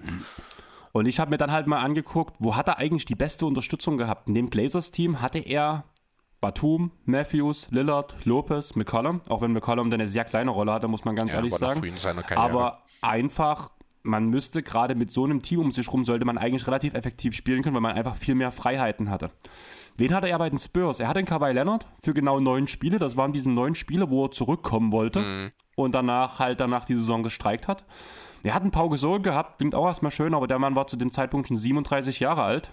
Und der nächstbeste Spieler, das war auch der zweitbeste Topscorer bei den Spurs, war Rudy Gay. Und danach kam Paddy Mills. Also die Unterstützung war, sagen wir, überschaubar. Mhm. Kann, kann man so Und- sagen, ja. Und deswegen habe ich mich, muss ich sagen, für die beste Saison klar- ganz klar für die Spurs-Saison entschieden. Ja. Also, Kann ich, nach, kann ich absolut nachvollziehen. aber wie kam er überhaupt zu den Blazers? Wie kam er zu den Spurs? Er wollte sich eigentlich 2004 schon im Draft anmelden. Kennst du diese Story, Nee. Chris? Daraufhin hat Jack ihn angerufen und hat zu ihm gesagt, ja, bild dich mal noch ein bisschen aus. Ich glaube, du brauchst noch hier ein bisschen Schliff, da ein bisschen Schliff. Und danach kannst du auch zu einem der Top-Prospects in, dem- in deinem Draftjahrgang werden, wo du gedraftet wirst. Und gesagt, getan, er hat danach noch zwei Jahre am College gespielt und ist danach 2006 erst debütiert, wurde von den Chicago Bulls gedraftet. Das hatten wir damals in irgendeinem Fragenpot mal gehabt, das weiß ich noch. Und hatten danach, wurde er weitergedealt, um halt bei den Blazers zu spielen, muss man ganz ehrlich sagen. Was ich auch nicht auf dem Schirm hatte, war, er hat ja letzte Saison wegen Herzproblemen seine Saison beendet. Wusstest du, dass das vorher schon auftrat? Ich glaube, es wurde in einem Zusammenhang mit erwähnt, aber das so genau habe ich das dann, weiß ich das auch nicht mehr. Also allgemein ist diese unregelmäßige Herzschlag die Wolf-Parkinson-White-Syndrom-Krankheit und die ist das erste Mal bei ihm schon 2007 aufgetreten. Okay. in einem Spiel gegen die, in einem Spiel gegen die Clippers, wo er danach die restliche Saison danach aussetzen musste. Klar, waren bloß acht Spieler, aber das war so das erste Anzeichen. Zu dem Zeitpunkt habe ich mich dann noch nicht so mit der NBA beschäftigt, aber danach, wo ich mich weiter zu dem Thema belesen habe, ist mir eingefallen, doch, da war ja irgendwann nochmal was und 2017 ist das nochmal aufgetreten. Da ist aber bloß eine knappe Woche raus gewesen. Das war im Spiel gegen die Golden State Warriors. Irgendwas Okay. war damals, das, und das hatte ich jetzt gefunden halt wieder und da kam jetzt wieder in den Sinn. Was ich noch interessant fand, sein Cousin spielt Fußball und zwar in der Major League bei, Columbus, äh, bei der Columbus Crew SC Und wusstest du, dass ähm, Lamarcus Aldridge bei Portlandia, das ist eine Serie in Portland, in zwei Folgen mitgespielt hat? Nee, ich kenne nur die Folge, äh, die Serie nicht. Ich auch nicht, aber ich fand es interessant. Okay. Staffel 2, Folge 8 für die, die es gucken wollen und Staffel 4, Folge 7 mit dem Folgennamen Trailblazers. Okay. Vielleicht sind da noch andere Blazers dabei von damals. Kann gut sein, aber stand zumindest nichts dabei. Hm. Aber ja, was macht LeMarcus Aldridge nach einer Herzrhythmusstörung? LeMarcus Aldridge wird einfach mal zu einem der tödlichsten Mitteldistanzschützen äh, neben Kevin Durant, muss man ganz ehrlich sagen. Aber allgemein, die Nets stehen momentan auf Platz 8 mit 28, 25 als Bilanz. Ähm, sechs, äh, drei Spiele Vorsprung hat er Platz 6 und elf Spiele, äh, sechseinhalb Spiele auf Platz 11. Also man ist sicher in den Play-ins und ich glaube nicht, dass man noch aus den Play-ins rauskommt, weil diese drei Spiele schon happig sind, sage ich mal so. Ja. Rein offensiv muss man ganz ehrlich sagen, spielt LeMarcus Aldridge die beste Saison seiner Karriere in seiner Rolle. Hat ähm, Karrierehoch im Field Goal, Effective Field Goal und True Shooting. Und trotz veraltetem Wurfprofil, das würde Murray überhaupt nicht lieben, weil Lamarcus Aldridge tut so viel, glaube ich, wie kein anderer Spieler auf 100 Possessions ähm, in der Zone, in der langen Zweier-Range abschließen. Aber es funktioniert. Er tut 66% seiner Würfe aus der Midrange nehmen und 54% davon treffen. 9% von seiner Wurfauswahl sind nur Dreier, wo er 32% macht. Dabei sind fast alle assisted, und zwar 74%. Aber ganz ehrlich, die Defense sieht echt mau aus. Man sieht, dass er alt geworden ist. Man sieht, dass er vor allem, wenn es einen Switch gibt vor Guards oder selbst vor langsamen Forwards, Grüße an Kyle Anderson, habe ich auch ein schönes Video gesehen, der hat ihn auf den Meter dreimal verarscht.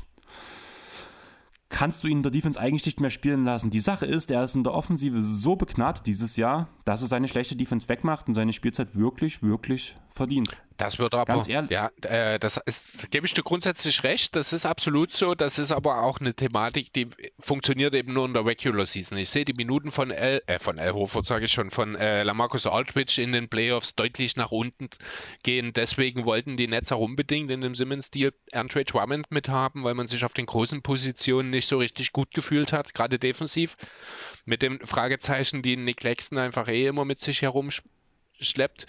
Und deswegen würde es mich nicht wundern, wenn die Minuten von Aldridge in den Playoffs tatsächlich doch nochmal ja, droppen werden. Ja, die werden auf jeden Fall droppen. Man sieht auch eine, eine gewisse Dis, ähm, Bewegung seiner Minuten, sage ich jetzt mal so, von Anfang der Saison zu jetzt. Also die sind schon relativ wenig, weniger geworden, einfach weil man sieht, dass, oder die Gegner haben herausgefunden, wie du LeMarcus Aldridge defensivmäßig ähm, ausspannen kannst. Außerdem, dadurch, dass die Gegner jetzt mittlerweile wissen, wie der L-Train spielt, brauchst du mittlerweile KD und Kyrie schon auf dem Feld, um ihn überhaupt spielen zu lassen, auch offensiv, muss man ganz ehrlich sagen, weil sonst ist er zu gut gedeckt. Was ja aber demnächst wieder häufiger vorkommen kann. Das vielleicht ganz kurz, damit wir es auch mal kurz eingebunden genau. haben. Die äh, Impfvorgaben in New York werden jetzt oder wurden jetzt schon, ich weiß gar nicht, ab wann das gilt. Die wurden jetzt ist schon. schon ne? Ist ab sofort mehr oder weniger geändert. Kyrie Irving darf auch wieder an Heimspielen teilnehmen. Das heißt, sämtliche Playoff-Gedanken, die man sich als potenzieller Gegner der Netz in den letzten Wochen gemacht hat, sind irgendwie ein bisschen hinfällig. Denn es ist nun egal, ob die Knicks, ob die, ja, die Knicks ja ohnehin nicht mehr, ob die Raptors oder ob zu Hause Kyrie wird überall. Nee, stimmt gar nicht. Ist Toronto auch so? Toronto wäre noch so eine Sache, wo er nicht spielen darf, oder? Genau. Okay. In Toronto darf ja. niemand spielen, der nicht geimpft Stimmt, ist. genau. Toronto fällt dort noch raus. Aber in New York wurde es jetzt geändert. Würde mich auch nicht wundern, wenn das nicht bald auch äh, in anderen Städten noch folgt dann. Ähm, ich muss ganz ehrlich sagen, die anderen Städte sind ja völlig egal, weil in allen anderen Städten in Amerika ist die Regelung ja genauso dumm wie in New York, beziehungsweise wurde es schon abgeschafft, glaube ich, in allen anderen Städten. Also es gab keine Stadt mehr, wo Kyrie nicht spielen konnte, außer Brooklyn und Toronto. Und Toronto glaube ich, um ehrlich zu sein, nicht, dass das abgeschafft wird. Kann sein. Werden wir sehen. Weil die waren immer, vor, die waren immer Vorreiter ja. bei sowas. Und ganz ehrlich, ich glaube auch, dass da bei vor allem in Brooklyn ein bisschen Druck, der Druck der Bevölkerung kam. Halt vielleicht auch ein bisschen wegen Sport, weil es einfach eine Basketballstadt ist, kann ich mir gut vorstellen. Und da hat es schon so ein bisschen mit reinge reingeschnitten, sage ich mal so. Glaube ich nicht, dass das damit zu tun hatte. Also nicht so sehr, wie du es wahrscheinlich denkst, aber keine Ahnung. Aber das ist auch kein Thema für heute. Ich glaube, das würde dann doch zu sehr abgreifen, äh, abdriften, wenn wir jetzt anfangen, über New Yorker Politik zu reden. Was wäre auch mal wieder was. Wäre typisch wir eigentlich. Ja. Aber nächster Spieler? Mhm. Genau, dann bin ich wieder dran. Mit dem Godfather. Das kann natürlich niemand anderes sein als Al Hoford. Alfred Roel Horford Reynoso. Am 3. Juni 1986 in Puerto Plata geboren, in der Doman Dominikanischen, Dominikanischen Republik. 2007 ist er in die NBA gekommen als insgesamt dritter Pick, wurde damals von den Atlanta Hawks gezogen und aufgezogen dann in der Folge, denn er ist eine ganze Weile dort gewesen, hat es äh, ironischerweise Achso, nee, Quatsch. Ist seine fünfte Saison, genau, äh, seine fünfte Station in der NBA. Er hat es zweimal geschafft, in Boston zu spielen. Ähm, hat halt, wie gesagt, viele Jahre in Atlanta gespielt. Dann ging es nach Boston. Dann kam es zu dem, ja, vielleicht größten gemeinsamen Missverständnis von gleich zwei Atlantic Division Rivalen in einem Moment als Al Horford nach Philadelphia gewechselt ist und man sich in Boston daraufhin ja, für die nächsten Jahre dann doch ein oder anderthalb Jahre erstmal ein ziemliches Problem auf den großen Positionen aufgemacht hat, während man in Philadelphia relativ schnell festgestellt hat, dieser Fit funktioniert nicht. Ja, mittlerweile haben die Celtics zumindest es geschafft, ihren Fehler wieder wettzumachen. Hoffert ist wieder da und da werden wir gleich noch dazu kommen, immer noch mindestens genauso wichtig, wie das damals der Fall ist. Seine beste Saison hat El Hoford wahrscheinlich in der Saison 2013, 2014 gespielt. Damals hat er aufgelegt 18,6 Punkte, 8,4 Rebounds, 2,6 Assists, knapp einen Steal, eineinhalb Blocks, hat 56,7 Prozent aus dem Feld und 36,4 Prozent von draußen getroffen, 33 Minuten gespielt. Ähm, die Hawks haben es in dieser Saison auf 38 Siege geschafft, gerade so in die erste Runde der Playoffs. Dort war gegen die Indiana Pacers um Paul George dann allerdings relativ schnell Schluss. Wer hat denn so in dem Hawks-Team damals mitgespielt? Mal wieder Lou Williams, den haben wir gerade schon mal genannt. Auch Kyle Korver, also so ein bisschen ein ähnliches Team wie das, in dem äh, Andre Iguodala seine beste Saison hatte. Ansonsten waren halt natürlich die üblichen Verdächtigen dabei. Paul Millsap kennen wir, den Murray Carroll. Das ist ja, sind viele aus dem Team dabei, die es 2014, 15 geschafft haben, gemeinsam All-Stars zu werden. Diese ja fantastische Saison, die Rekordsaison der Hawks mit ihren, ich glaube, 60 Siegen, die es am Ende der Saison waren. Ähm, genau, aber ich finde trotzdem so rein individuell, wenn man so über die große Breite schaut, ist die beste Saison von Horford ist diese. Ähm, man kann natürlich argumentieren, dass er im Teamkonstrukt diese 14, 15er Saison auch nennen kann. Da habe ich überhaupt kein Problem damit. Ironischerweise ist er in der All-Star geworden, in der 13, 14er Saison nicht, obwohl die Zahlen ein bisschen besser waren, aber das hatte halt viel mit dem Teamerfolg an der Stelle zu tun. Ähm, ja, über Al Horford habe ich relativ wenig rausgefunden. Ich habe nur einen wirklich interessanten Fakt jetzt, den ich hier mal nennen will, und der ist tatsächlich über seine Frau. Ähm, die Frau heißt Amelia Vega, sind schon relativ lange verheiratet. Sie ist Model und Sängerin, auch aus der Dominikanischen Republik. Republik. Und was so besonders an ihr ist, ist, dass die gute Frau Miss Universe geworden ist. Und zwar als erste Frau überhaupt aus der Dominikanischen Republik. Also eins muss man sagen, El Hofords Frauengeschmack scheint doch sehr, sehr gut zu sein. Also ich habe die Dame auch mal gegoogelt, ist auch eine hübsche. Ja, das haben wir aber, da muss man ja wirklich sagen, dass die NBA-Spieler da allgemein sehr viel Glück haben. Ja, gut, man könnte jetzt sagen, es liegt an den Verträgen, aber sind alles auch gute Leute.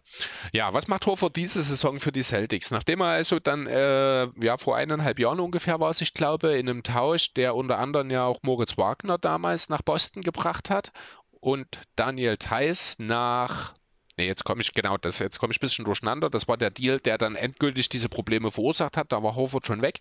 Da hat man eben dann auch noch in Daniel Theiss seinen großen, also sein Sender abgegeben und voll auf Robert Williams gesetzt, der zu diesem Zeitpunkt aber eben noch nicht so ganz so da äh, an dem Punkt war, wie es heute war. Das haben die Celtics unterschätzt damals. Ähm, jetzt hat man diesen Fehler quasi behoben, indem man im Sommer El Hofer zurückgeholt hat. Hat, wie gesagt, 64 Spiele gemacht von 74. Von den 10 Spielen, die er gefehlt hat, haben die Celtics auch 6 verloren. Legt 10 Punkte auf, 7,5 Rebounds, 3,3 Assists, trifft 45 Prozent aus dem Feld, 32,3 Prozent von draußen, spielt auch knapp 30 Minuten noch. Ähm, ja, nachdem eben dann Thais weg war, es gab keine wirklichen qualitativen Minuten auf den großen Positionen. Jetzt ist Hofert da und neben ihm hat dann gleich noch der Timelord eine unfassbare Entwicklung genommen. Jetzt hat man in Boston sogar zwei absolut qualitative Starting Center de facto. Die spielen auch beide und die ergänzen sich auch wunderbar. Auf der einen Seite hast du den äh, sehr, sehr mobilen Robert Williams, der defensiv dann äh, sehr viel kaschieren kann, falls dann mal seine Futtermänner geschlagen werden, während Hofert äh, äh, der Verteidiger im Post ist. Auf der anderen Seite sieht es genau umgedreht aus. Williams ist der, ja, der Rollman aus dem Pick and Roll. Hofert steht draußen, macht, sorgt für Spacing, spielt das Pick and Pop. Also dadurch funktioniert das eben auch mit zwei Big Men sehr gut in Boston, da auch der Rest des Teams sehr gute Verteidiger sind. Ähm, da hat man also einen doppelten Hofert-Effekt sozusagen.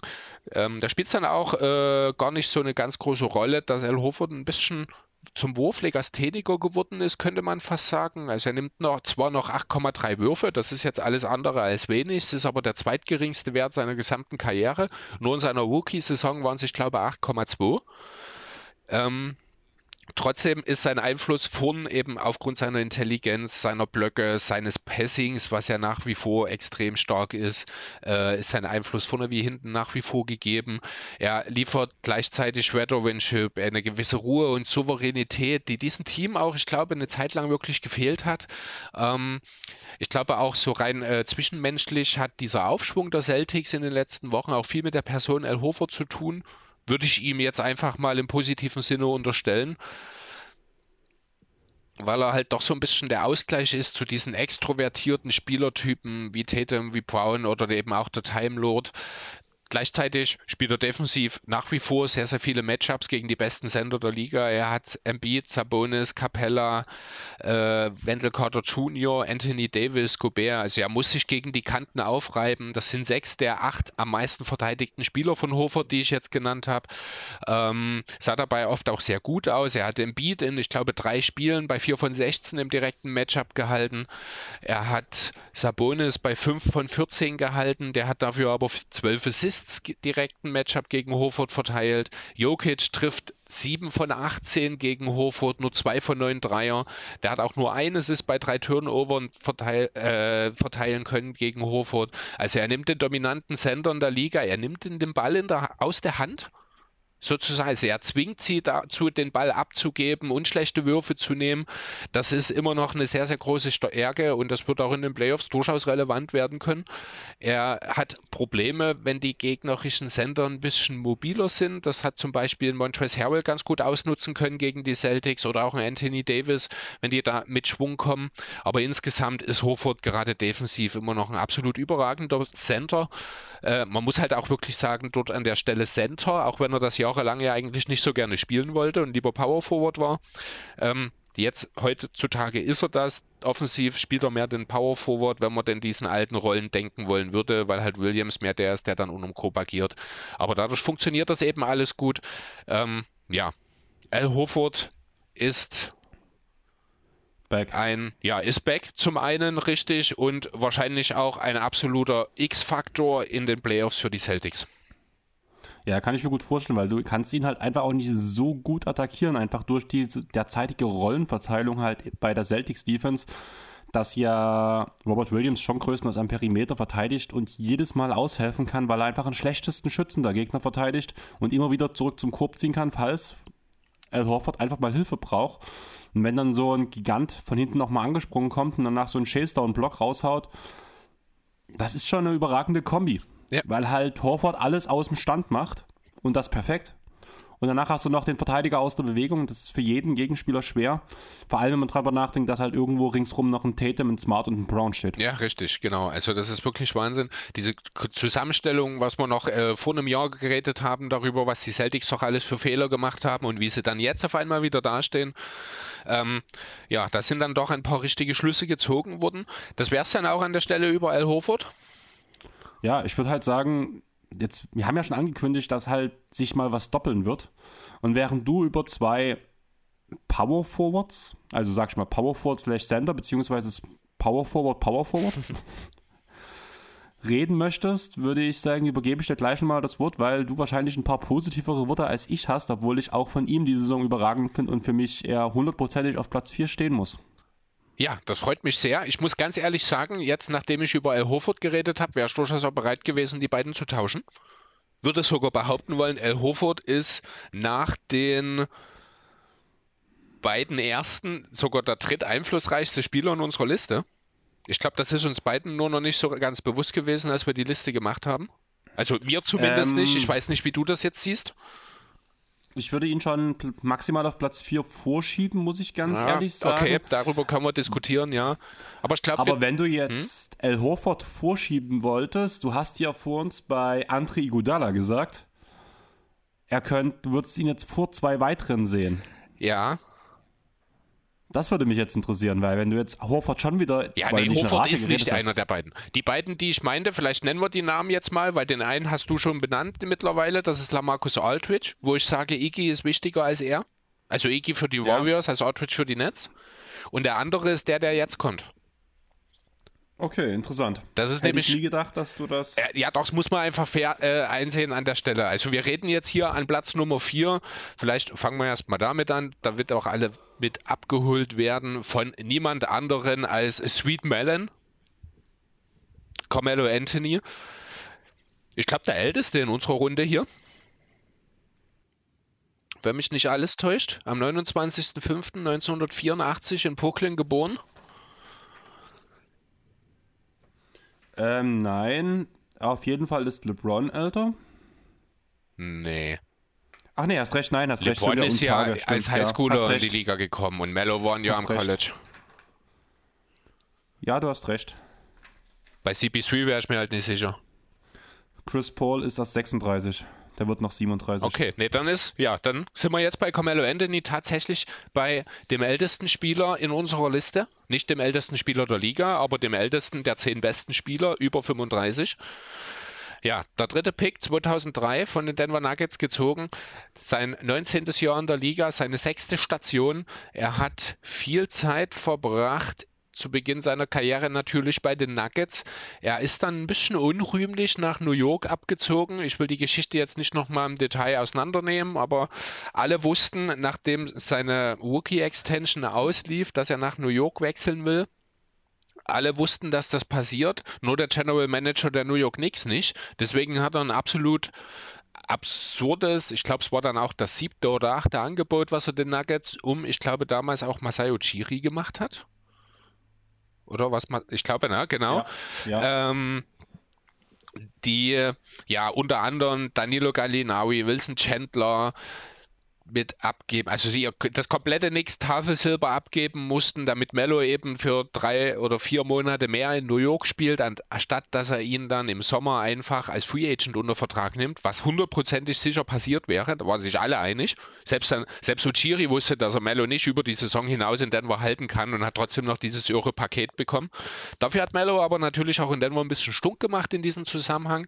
Wir hatten das neulich erst bei Vince Carter angesprochen wieder mit der Toronto-Sache. Ganz so schlimm war es nicht.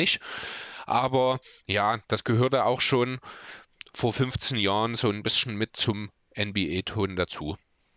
Ja, dann ging es also zu den Knicks. Dort hat er dann auch ja eigentlich so ein bisschen seine beste Zeit mit gehabt, zumindest individuell. Hatte dann auch unter anderem mal äh, Maui Staudemeyer an seine Seite bekommen.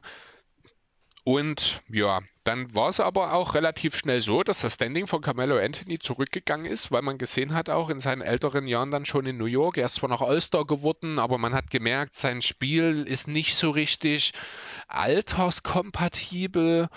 Er sieht sich immer noch als der Star. Also man hat dann tatsächlich auch so gewisse Parallelen zu Allen Iversons späteren Jahren gesehen, die sich ja dann tatsächlich auch erstmal bestätigt haben. Also dann ja erstmal noch als dritte Geige ja nach OKC kommen sollte, dort dann Witze darüber gemacht hat, dass er von der Bank, also als er gefragt wurde, ob er von der Bank kommen soll. So was ähnliches hat sich im Jahr darauf, nachdem das Projekt OKC gescheitert ist, ja in Houston auch nochmal abgespielt.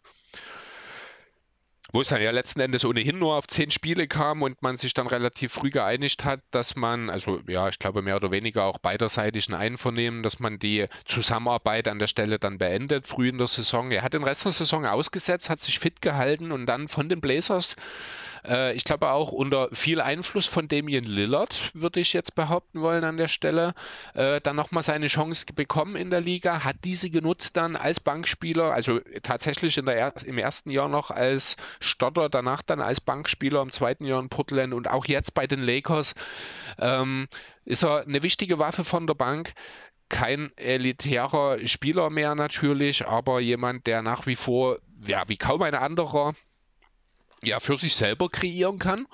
Seine beste Saison habe ich mich tatsächlich auch ein bisschen schwer getan, habe mich dann am Ende auch für zwei entschieden, nämlich die Saison 12-13 und 13-14 habe ich so ein bisschen zusammengefasst. Die sind äh, statistisch sehr, sehr identisch. 28 Punkte, 7,5 Rebounds, rund 3 Assists, ein Steal, etwas mehr als einen halben Block pro Spiel, 45 Prozent aus dem Feld, 39 Prozent von draußen in 38 Minuten.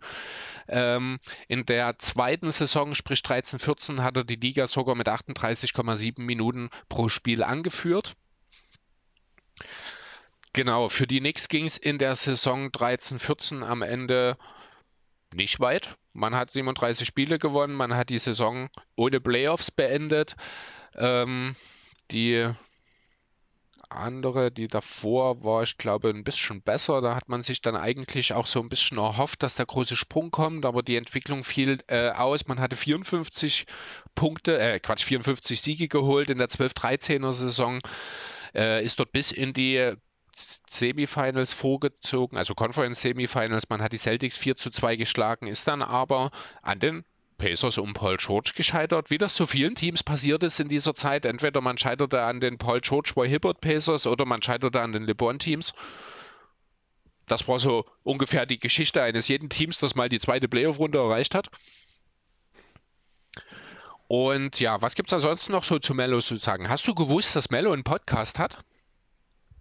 Ähm, ich habe es schon mal gehört, ja. Das ist aber kein irg nicht irgendein Podcast, auch keiner über Basketball, sondern der heißt What's in Your Glass. Und da geht es um Wein. Denn Mello ist ein riesengroßer Weinliebhaber.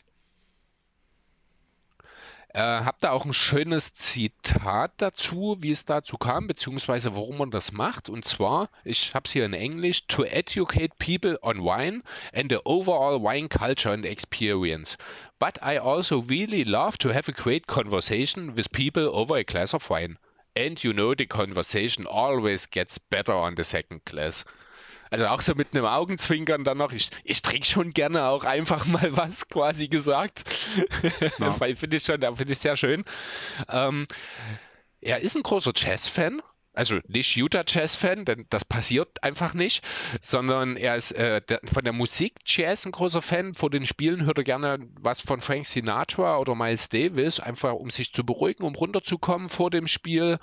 Ähm, eine Sache, die mir sehr wehgetan hat, als er das gesagt hat, war, äh, dass er neben Basketball auch eine sehr große Liebe für Baseball verspürt, dass Baseball sogar seine erste große Liebe war. Denn es ja. gibt wenig Sportarten, mit denen ich weniger anfangen kann als mit Baseball, wenn ich ehrlich sein soll. Das heißt, du hättest wahrscheinlich fast Carmelo Anthony nicht kennengelernt. Ja, richtig. Aber du hättest vielleicht ja auch, da kommen wir dann später noch dazu, jemand anderen in der NBA fast nicht kennengelernt. Das hätte dir nicht ganz so wehgetan wie bei mir und Mello wahrscheinlich. Ähm, ja, genau, aber Baseball was my first love. Das habe ich tatsächlich, das hat mich ein bisschen mitgenommen. Wie kann man, ich, ich kann das nicht. Also, hast du dir schon mal mit Baseball auseinandergesetzt? Hast du dir schon mal ein Baseballspiel angeschaut? Ähm, wir hatten es mal irgendwie im Hintergrund laufen, einfach weil überhaupt nichts anderes kam, aber ich habe, wir haben dabei eigentlich gequatscht und getrunken, also es hat keiner drauf geachtet. Ja, es ist auch, also da kann man auch nicht drauf achten. Das ist unfassbar statisch, dieses Spiel, wahnsinnig langweilig. Da wird halt mal geworfen und geschlagen und dann mit ein bisschen Glück kommt mal ein bisschen Spannung auf, wenn es ja mal darum geht, ob da jemand eine Base erreicht. Aber das ist alles nicht das Wahre. Äh, die Regeln sind, ich glaube, auch ziemlich kompliziert, deswegen kurios. Aber es ist halt auch irgendwie eine, die, die amerikanische Sportart auf der anderen Seite. Deswegen passt schon. Ja, ich glaube halt, das ist ähnlich. Also ich bin ja nur auch kein Football-Fan, muss man ja ganz ehrlich sagen, ja. was ich auch sehr darauf schiebe, dass ich den Sport einfach nicht verstehe. beziehungsweise ich noch nie mich mit jemandem zusammengesetzt habe, der mir danach jedes Detail reich erklärt hat. Okay. Und das ist halt so ein Punkt, das brauche ich. Ja. Das brauche ich der, also ich muss verstehen, zum Beispiel schon, warum rennt der Spieler jetzt äh, den Bogen in dem Winkel und nicht einfach in einem anderen Winkel. Okay. Da bin ich halt einfach detailversessen und das kann dir niemand im Normalfall so aus dem Kalten heraus beibringen. Nee, also ich könnte dir Und- ohne weiteres die äh, Grundlagen, die regeltechnischen Grundlagen während eines Spiels beibringen. Da wärst du auch nicht der Erste, mit dem ich das mache. Aber da redet man halt auch wirklich nur von Grundlagen des American Football, wenn es dann darum geht, auch welche Strafe wofür und warum ist jetzt konkret welche Flagge geworfen worden. Was ist überhaupt eine Flagge? Das machen die Schiedsrichter, wenn irgendwas auf dem Feld passiert ist. Ähm, irgendwas regel, nicht regelkonformes. Ähm, das, soweit würde ich es noch, aber warum die diesen Winkel läuft, das ist ja dann schon hochtaktisch. Ja, und das finde ich halt interessant. Und das habe ich beim Fußball damals auch, wo ich mich damit noch beschäftigt hat, so ein bisschen immer mich interessiert, beziehungsweise mache ich das ja auch beim Basketball. Warum macht jetzt Spieler A das und das? Warum macht Spieler B das und das? Was ist, wa- was ist der Sinn dahinter? Was denkt der Spieler sich dabei? Das ist ja so ein Grund auch, warum ja mein Lieblingsspieler Chris Paul ist, weil das halt so ein komplett durchdachter Kopf ist. Und bei ihm setzt sich gerne mal, ich gucke mir einfach bloß Plays von Chris Paul an, gucke mir an und überlege, was hat er sich in dem Moment bei dem Pass gedacht? Was hat er gesehen? Auf was hat er geachtet? Und das finde ich halt allgemein, wenn ich Sport gucke, für mich sehr wichtig, weil auch so, so spiele ich auch Handball. Ja. Okay. Gut, kommen wir wieder zurück zu Mello. Hast du gewusst, dass er in der Highschool von seinem Basketballcoach aus dem Team geworfen wurde? Nein, Er wurde als wundert für mich nicht. aber nicht. Er, was? Wundert mich aber nicht. Aber wahrscheinlich, so wie du gerade anfangen wolltest, hat es einen anderen Grund, als ich mir erwartet habe. Was hast du denn für einen Grund erwartet? Naja, dass er ein Heißsporn war und danach sich halt auch gerne mal so ein bisschen. Nee, ist tatsächlich hat Angelegt hat. damit nichts zu tun. Er wurde einfach als nicht gut genug befunden. Okay. Ja, ich habe leider ich, äh, nicht geschaut, wie der Name des Highschool-Coaches ist, aber ich bin mir sicher, der hat es bereut mittlerweile. Oder kein Job mehr. Oder, Das- oder beides. Also, da es hier um das Highschool, um das erste Highschool-Jahr von Mello geht, ist es durchaus möglich, dass er einfach in Rente ist inzwischen, der Coach. Okay, aber kommen wir noch mal jetzt äh, ein bisschen auf das, was Mello in dieser Saison macht. Er hat 64 Spiele gespielt von den 73 Lakers-Spielen. Die neun Spiele, die er ausgesetzt hat, haben die Lakers mit 4 zu 5 leicht negativ absolviert. Also im Grunde genommen genau auf dem Niveau, auf dem sie sich bewegen. Ich glaube, ich habe auch gestern gelesen, dass die Lakers jetzt offiziell zum achten Mal in zehn Jahren eine negative Bilanz abliefern. Kann das sein? Also das mit den 8 in 10, vielleicht waren es auch weniger, das weiß ich nicht genau, aber auf jeden Fall, dass die negative Bilanz jetzt feststeht. Ja, 31 zu 42, stimmt, 42 Niederlagen. Tatsächlich. Ähm, so, genau. Also in den 64 Spielen hat er 13,6 Punkte legt er auf. Damit ist er der beste Bankscorer der Lakers und insgesamt der drittbeste Scorer nach den Two and a Half Big Three. Ähm, 4,2 Rebounds dazu, eines ist 44% aus dem Feld. Ach, Chris, was? wollen wir uns auf ähm, zwei Top-Spieler einigen, weil ja sowohl Westbrook ganz, ganz, ganz weit seiner Leistung hinterherhängt und AD quasi nicht da ist. Ja, aber ich finde, ein, Du hast zwei Herr halbe, meine ich damit. Nee, ich weiß schon, was du meinst, aber das, das, das lässt sich schwieriger erklären in der Rangliste der Scorer. Okay. Weil wie Geht willst du dann die paar 20 Punkte von AD und die 18 von Westbrook dort einordnen? Okay. Aber du weißt doch, was ich, Ich raus weiß, was möchte. du Und ich glaube, meinst, es ist ja. gar nicht so unberechtigt.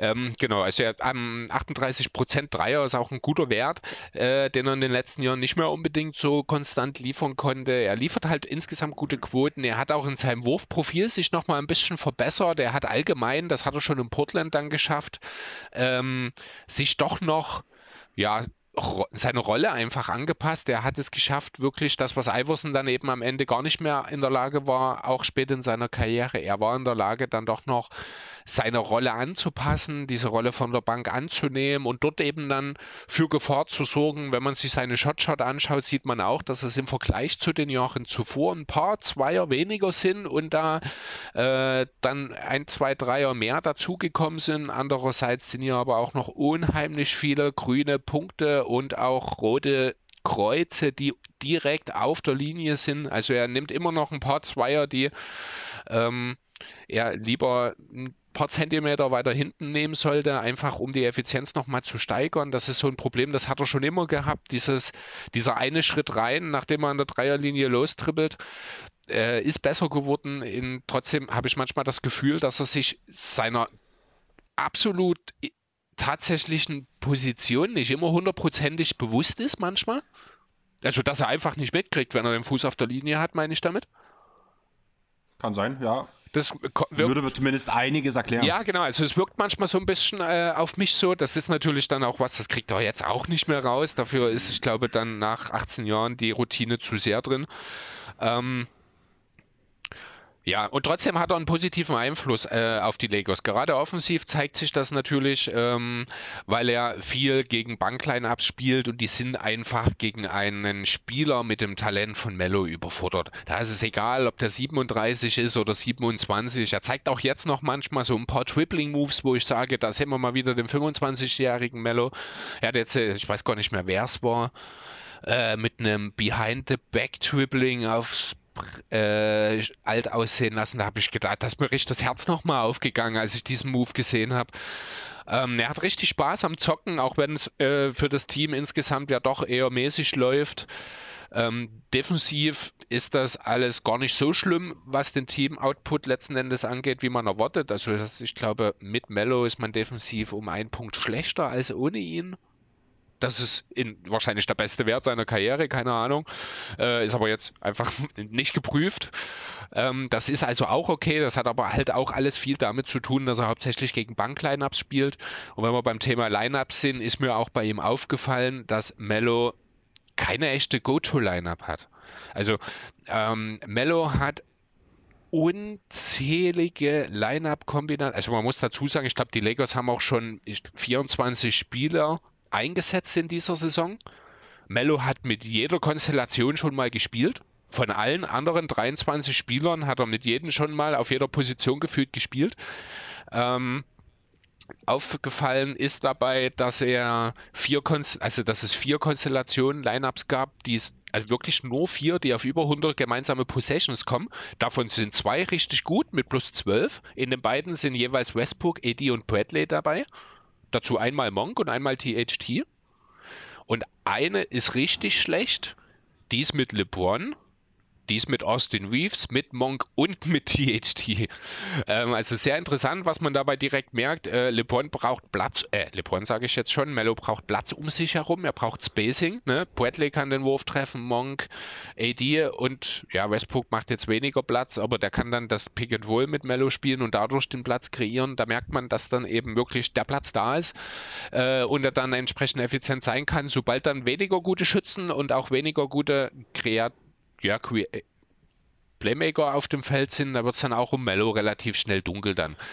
Ähm, Wo ich dich kurz unterbrechen würde, gleich bei dem Thema ja. nochmal, weil die ganzen Lineups, musst du ja wirklich sagen, sind auch entstanden aufgrund der ganzen Verletzungen, ja, die die Lakers hatten durch Corona, weshalb das schon erklärlich ist, warum Mello in so vielen verschiedenen Aufstellungen spielen musste und warum vielleicht auch, wenn nun gerade die Spieler aus seinen geplanten Aufstellungen halt öfters durch Corona oder Verletzungen halt gebeutelt waren, dass er halt danach halt einfach darunter gelitten hat. Ja, natürlich, klar. Also das war jetzt nicht im Sinne von Mello ist schuld an diesen ganzen verschiedenen Konstellationen, weil er die Lineups einfach nicht zum Laufen bringt, so war das nicht gemeint. Er ist, er ist tatsächlich Opfer der Umstände. So ist nicht ganz genau. rausgekommen genau. in meiner Ausführung. Danke, dass du es nochmal ansprichst, dass wir es nochmal deutlich stellen können. Genau.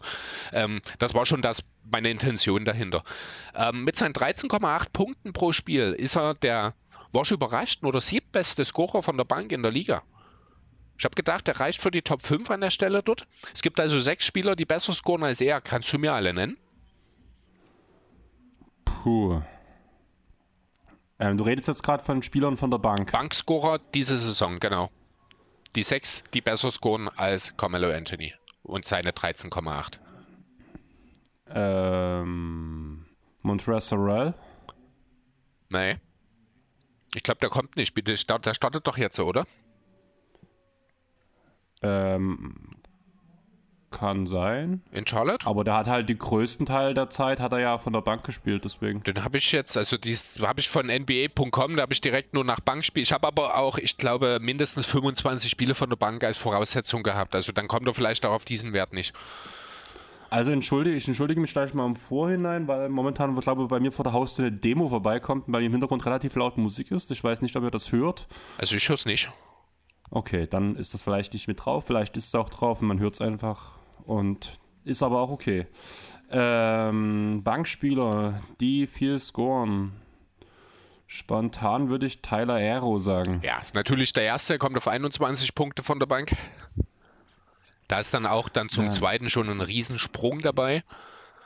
Du kannst ja gerne genau. auch gleich nochmal äh, bei Montrezl Harrell bleiben und in seinem neuen Team dich umschauen. Da findest du jemanden, der an der Liste steht. Echt? Ja. Ein Flügelspieler. Flashy Guy. Ach so, ja, klar. Kelly Oubre Jr. ist ja, ja auch richtig. einer von den ähm, hier Sixth Man of the Year Kandidaten. Genau. Er ist der viertbeste tatsächlich mit 15,1. Da sind noch zwei dazwischen. Einer davon ist letztes Jahr Sixth Man of the Year geworden. Ähm, Jordan Clarkson macht so viele Punkte. 16 ich am war, Stück, genau. Okay. Bin ich ein bisschen überrascht. Also ich beobachte die Jazz genauso wenig wie du. Aber das glaube ich nicht. Nicht so wenig wie ich. aber halt ineffizient. Deswegen dachte ich, wäre wäre ein bisschen gesunken von den Punkten. Ja, her. die Masse macht's.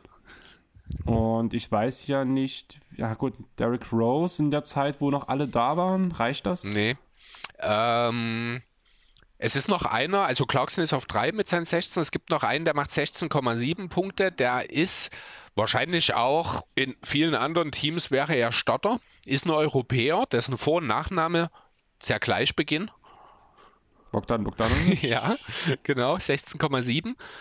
Genau, damit die Top 4. Ich würde jetzt Platz 5 und Platz 6 würde ich dir abnehmen. Glaube ich auch nicht unbedingt, dass du drauf kommst. Ich wäre vielleicht auf einen von beiden gekommen. Das ist Buddy Hield, der kommt auf 14 Punkte. Und äh, das ist Tim Hardaway Jr., der mit 13,8 da stand, wo ich ein bisschen überrascht war, dass er in der Liste mit aufgeführt wurde. Ähm, er hat danach ja, nach dem schlechten Saisonstart, wurde er auf die Bank verfrachtet, ja. um danach das Duo Brunson mit Doncic Stimmt, zu spielen. genau, aber das ist dann doch noch die 13 Punkte sind, ja genau. Ja, das äh, war jetzt bloß noch, das fand ich ganz interessant mal, weil doch ein, zwei Namen dabei waren, wo ich überrascht war. Bogdanovic zum Beispiel, dass er wirklich als Bankspieler dort so den Einfluss hat und Hardaway. Ähm, ja, und halt einfach auch nochmal, um rauszustellen, was für eine außergewöhnliche Saison von der Bank Tyler Hero tatsächlich spielt, der erstmal einfach mal 4,3 Punkte mehr als jeder andere Bankspieler auflegt. Ja, Gut, da sind wir an der Stelle, bin ich eigentlich auch soweit durch mit Mello. Dann würde ich sagen, wir kommen zu meinen zwei Guards, mhm. die mir jetzt auf Platz 3 und Platz 2 haben. Ich würde direkt mit The Claw anfangen, mit Mr. Raptor, mit Crude, mit North Phillies Finest, mit Chloe oder mit dem Bulldog. Und da haben wir halt niemand anders als Kyle Lowry. Spielt aktuell für die Heat, ist in seinem ersten Jahr für die Heat, war drei Jahre lang bei den Grizzlies, vier Jahre bei den Rockets und neun Jahre bei den Raptors. Und bevor ich auf die beste Saison eingehe, würde ich mal ganz kurz auf sein siebtes Lebensjahr eingehen, auf sein siebtes Lebensjahr eingehen, wo ab dem Moment er nicht mehr mit seinem Vater aufwachsen konnte, weil sein Vater die Familie verlassen hat und er sich sehr an seinen größeren Bruder Lonnie gehalten hat, der ihn so ein bisschen auf der rechten Bahn gehalten hat. Der Darf hat ich unter dich kurz unterbrechen? Ja. Sein großer Bruder heißt Lonnie Lowy? Lonnie ein zweiter Spitzname, ein Zweitname und Lowry, ne? Ah, das hat sich aber auch nie überlegt, oder? Der ist ganz schnell ja. LOL abgekürzt. also unglückliche Initialen, finde ich. Und klingt auch ein bisschen blöd. Okay. Entschuldigung, ich wollte dich nie unterbrechen. Ja. Also wie gesagt, ähm, der Vater hat die Familie verlassen, wo Kyle sieben war. Und Kyle hat sich danach an Lonnie so ein bisschen drangehangen, der ihn versucht hat, so ein bisschen auf der richtigen Bahn zu halten. Er hat ihm unter anderem verboten, sich piercen zu lassen. Er hat ihm verboten, sich Tattoos stechen zu lassen. Und ja, Kyle war kurz davor, wirklich auch kriminell zu werden, abzurutschen. Und da hat Lonnie ihn so ein bisschen auf der richtigen Bahn gehalten. Man muss wirklich sagen, viele von Kyles Jugendfreunden sind mittlerweile tot und im Knast. Also der war wirklich unter anderem mit einem sehr schlechten Umgang zugange. Philly ist eine raue Stadt. Im Endeffekt hat Lon ja, und Lonnie hat ihn danach auch zum Basketball gebracht. Er hat ja auch selber gespielt. Und das war so ein bisschen sein Way Out, kann man eigentlich auch sagen. Weshalb er sich danach in den Sport verstrickt hat und danach halt so ein bisschen die Verknüpfung mit diesem kriminellen Umfeld so ein bisschen abgelegt hat. Das fand ich ziemlich krass. Also ich habe die Geschichte vorher noch nie gehört von ihm, aber. Kann ich so auch nicht. Von daher war das sowas, was ich halt auf jeden Fall mit reinbringen wollte. Und im Endeffekt lief es dann nachher so, dass er dann 2000 und bin ich blind, 6 gedraftet war, wurde in der ersten Runde an Position 24 und zwar von den Memphis Grizzlies. Aber bevor ich da direkt weiter eingehen würde, da gab es noch einen anderen Garten der Zeiten äh, in Memphis. Weißt du, um welchen, über welchen ich rede? Mike Conley, oder? Genau. Und danach kam ja ein neuer Coach und der hat danach festgelegt, dass Mike Conley der neue Starting Point Guard sein sollte. Weshalb Kyle halt danach sehr unzufrieden wurde und so ein bisschen stunk gemacht hatte. Wenn wir jetzt aber in die aktuelle NBA gucken, wäre nicht ein Point Guard Duo aus Kyle Lowry und Mike Conley eigentlich schon sehr gut anzusehen. Ja, heutzutage würde das natürlich die Leute äh, ja, mit Unverständnis zurücklassen, wenn man diese Entscheidung heute hört. Damals war das ein bisschen anders. Lowy war halt auch früh in seiner Karriere auch immer so ein bisschen als Headcase verschrien. Das darf man nicht vergessen. Das hat ihn genau. ja auch in Houston noch so ein bisschen mit begleitet, bevor es dann in Toronto, vielleicht ist der Morde Wilson der entscheidende Punkt in seiner Karriere gewesen, dass er sein Best Buddy endlich gefunden hat und damit der Kopf klar war für das Wesentliche oder so. Ähm, aber ich kann die Entscheidung damals schon nachvollziehen, weil halt Lowy auch schon so, also er war jetzt kein schlechter Spieler, also in die Liga kam, aber schon auch ein bisschen ein Spätstünd Spätzünder, finde ich. Und dann kann ich schon verstehen auch, dass man damals zu dem Zeitpunkt sich schlicht und ergreifend für Mike Conley entschieden hat. Das ist schon eine nachvollziehbare Entscheidung. Zu der damaligen Zeit. Heute würde man sagen, lass doch beide spielen. Hast du natürlich völlig recht. Genau. Ich wollte es bloß mal angesprochen haben, weil ich das schon interessant finde. Mit der Zeit war mir natürlich klar, zumal ja auch beide Guards relativ ähm, ähnliche Anlagen. Klein waren ja. auch. Oder auch. Also was ja auch so ein bisschen ist, theoretisch würden die sich ja super ergänzen. Beides gute Verteidiger mit unterschiedlichen defensiven Anlagen, während Lowry der Bulle ist, ist genau. Conley mehr der Clevere, sage ich mal. Offensiv beide perfekt Offball, beides solide bis sehr, sehr, also nee, sehr gute gute bis sehr gute Playmaker.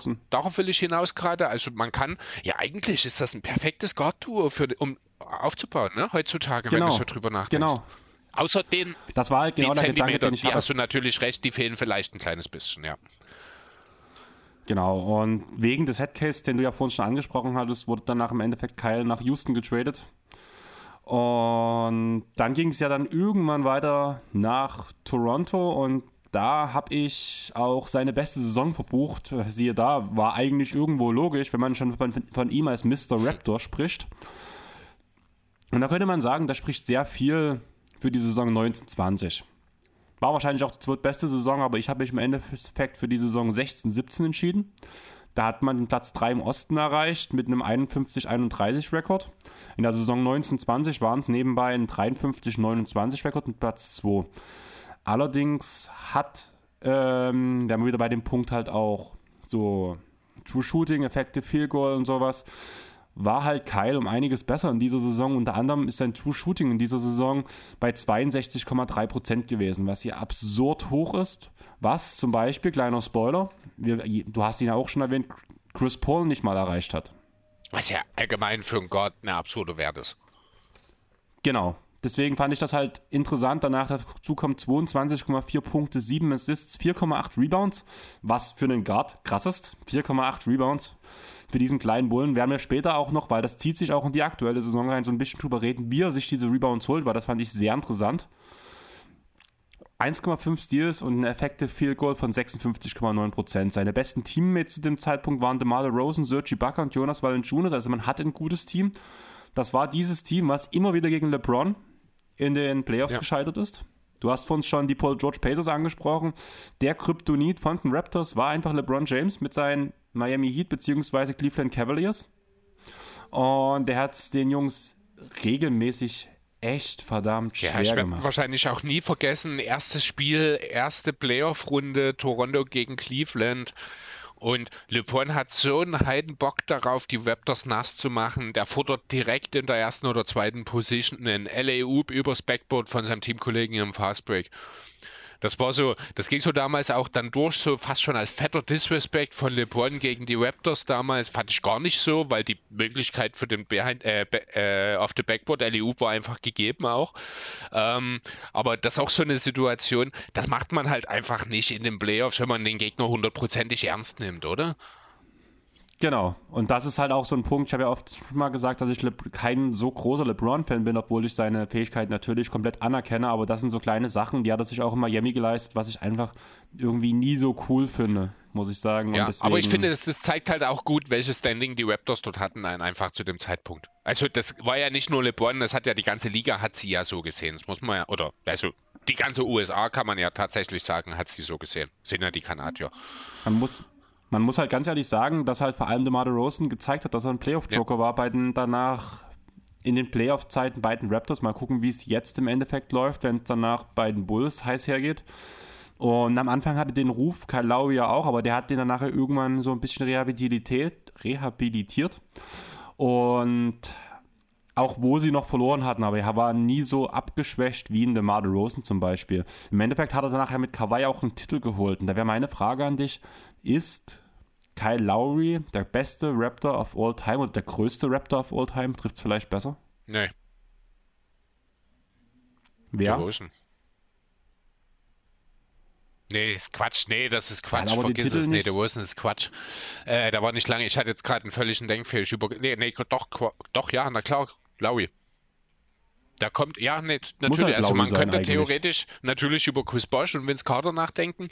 Ähm, die sind jetzt insgesamt auch, ich glaube, nicht so viel kürzer in Toronto gewesen. Also Bosch hat ja auch seine sieben oder acht genau. Jahre dort gemacht. Bei Carter weiß ich gerade gar nicht genau, wie viele Jahre es am Ende sind. Der Unterschied ist halt, Lowry ist nach Toronto gekommen im Laufe der Karriere und über Jahre geblieben.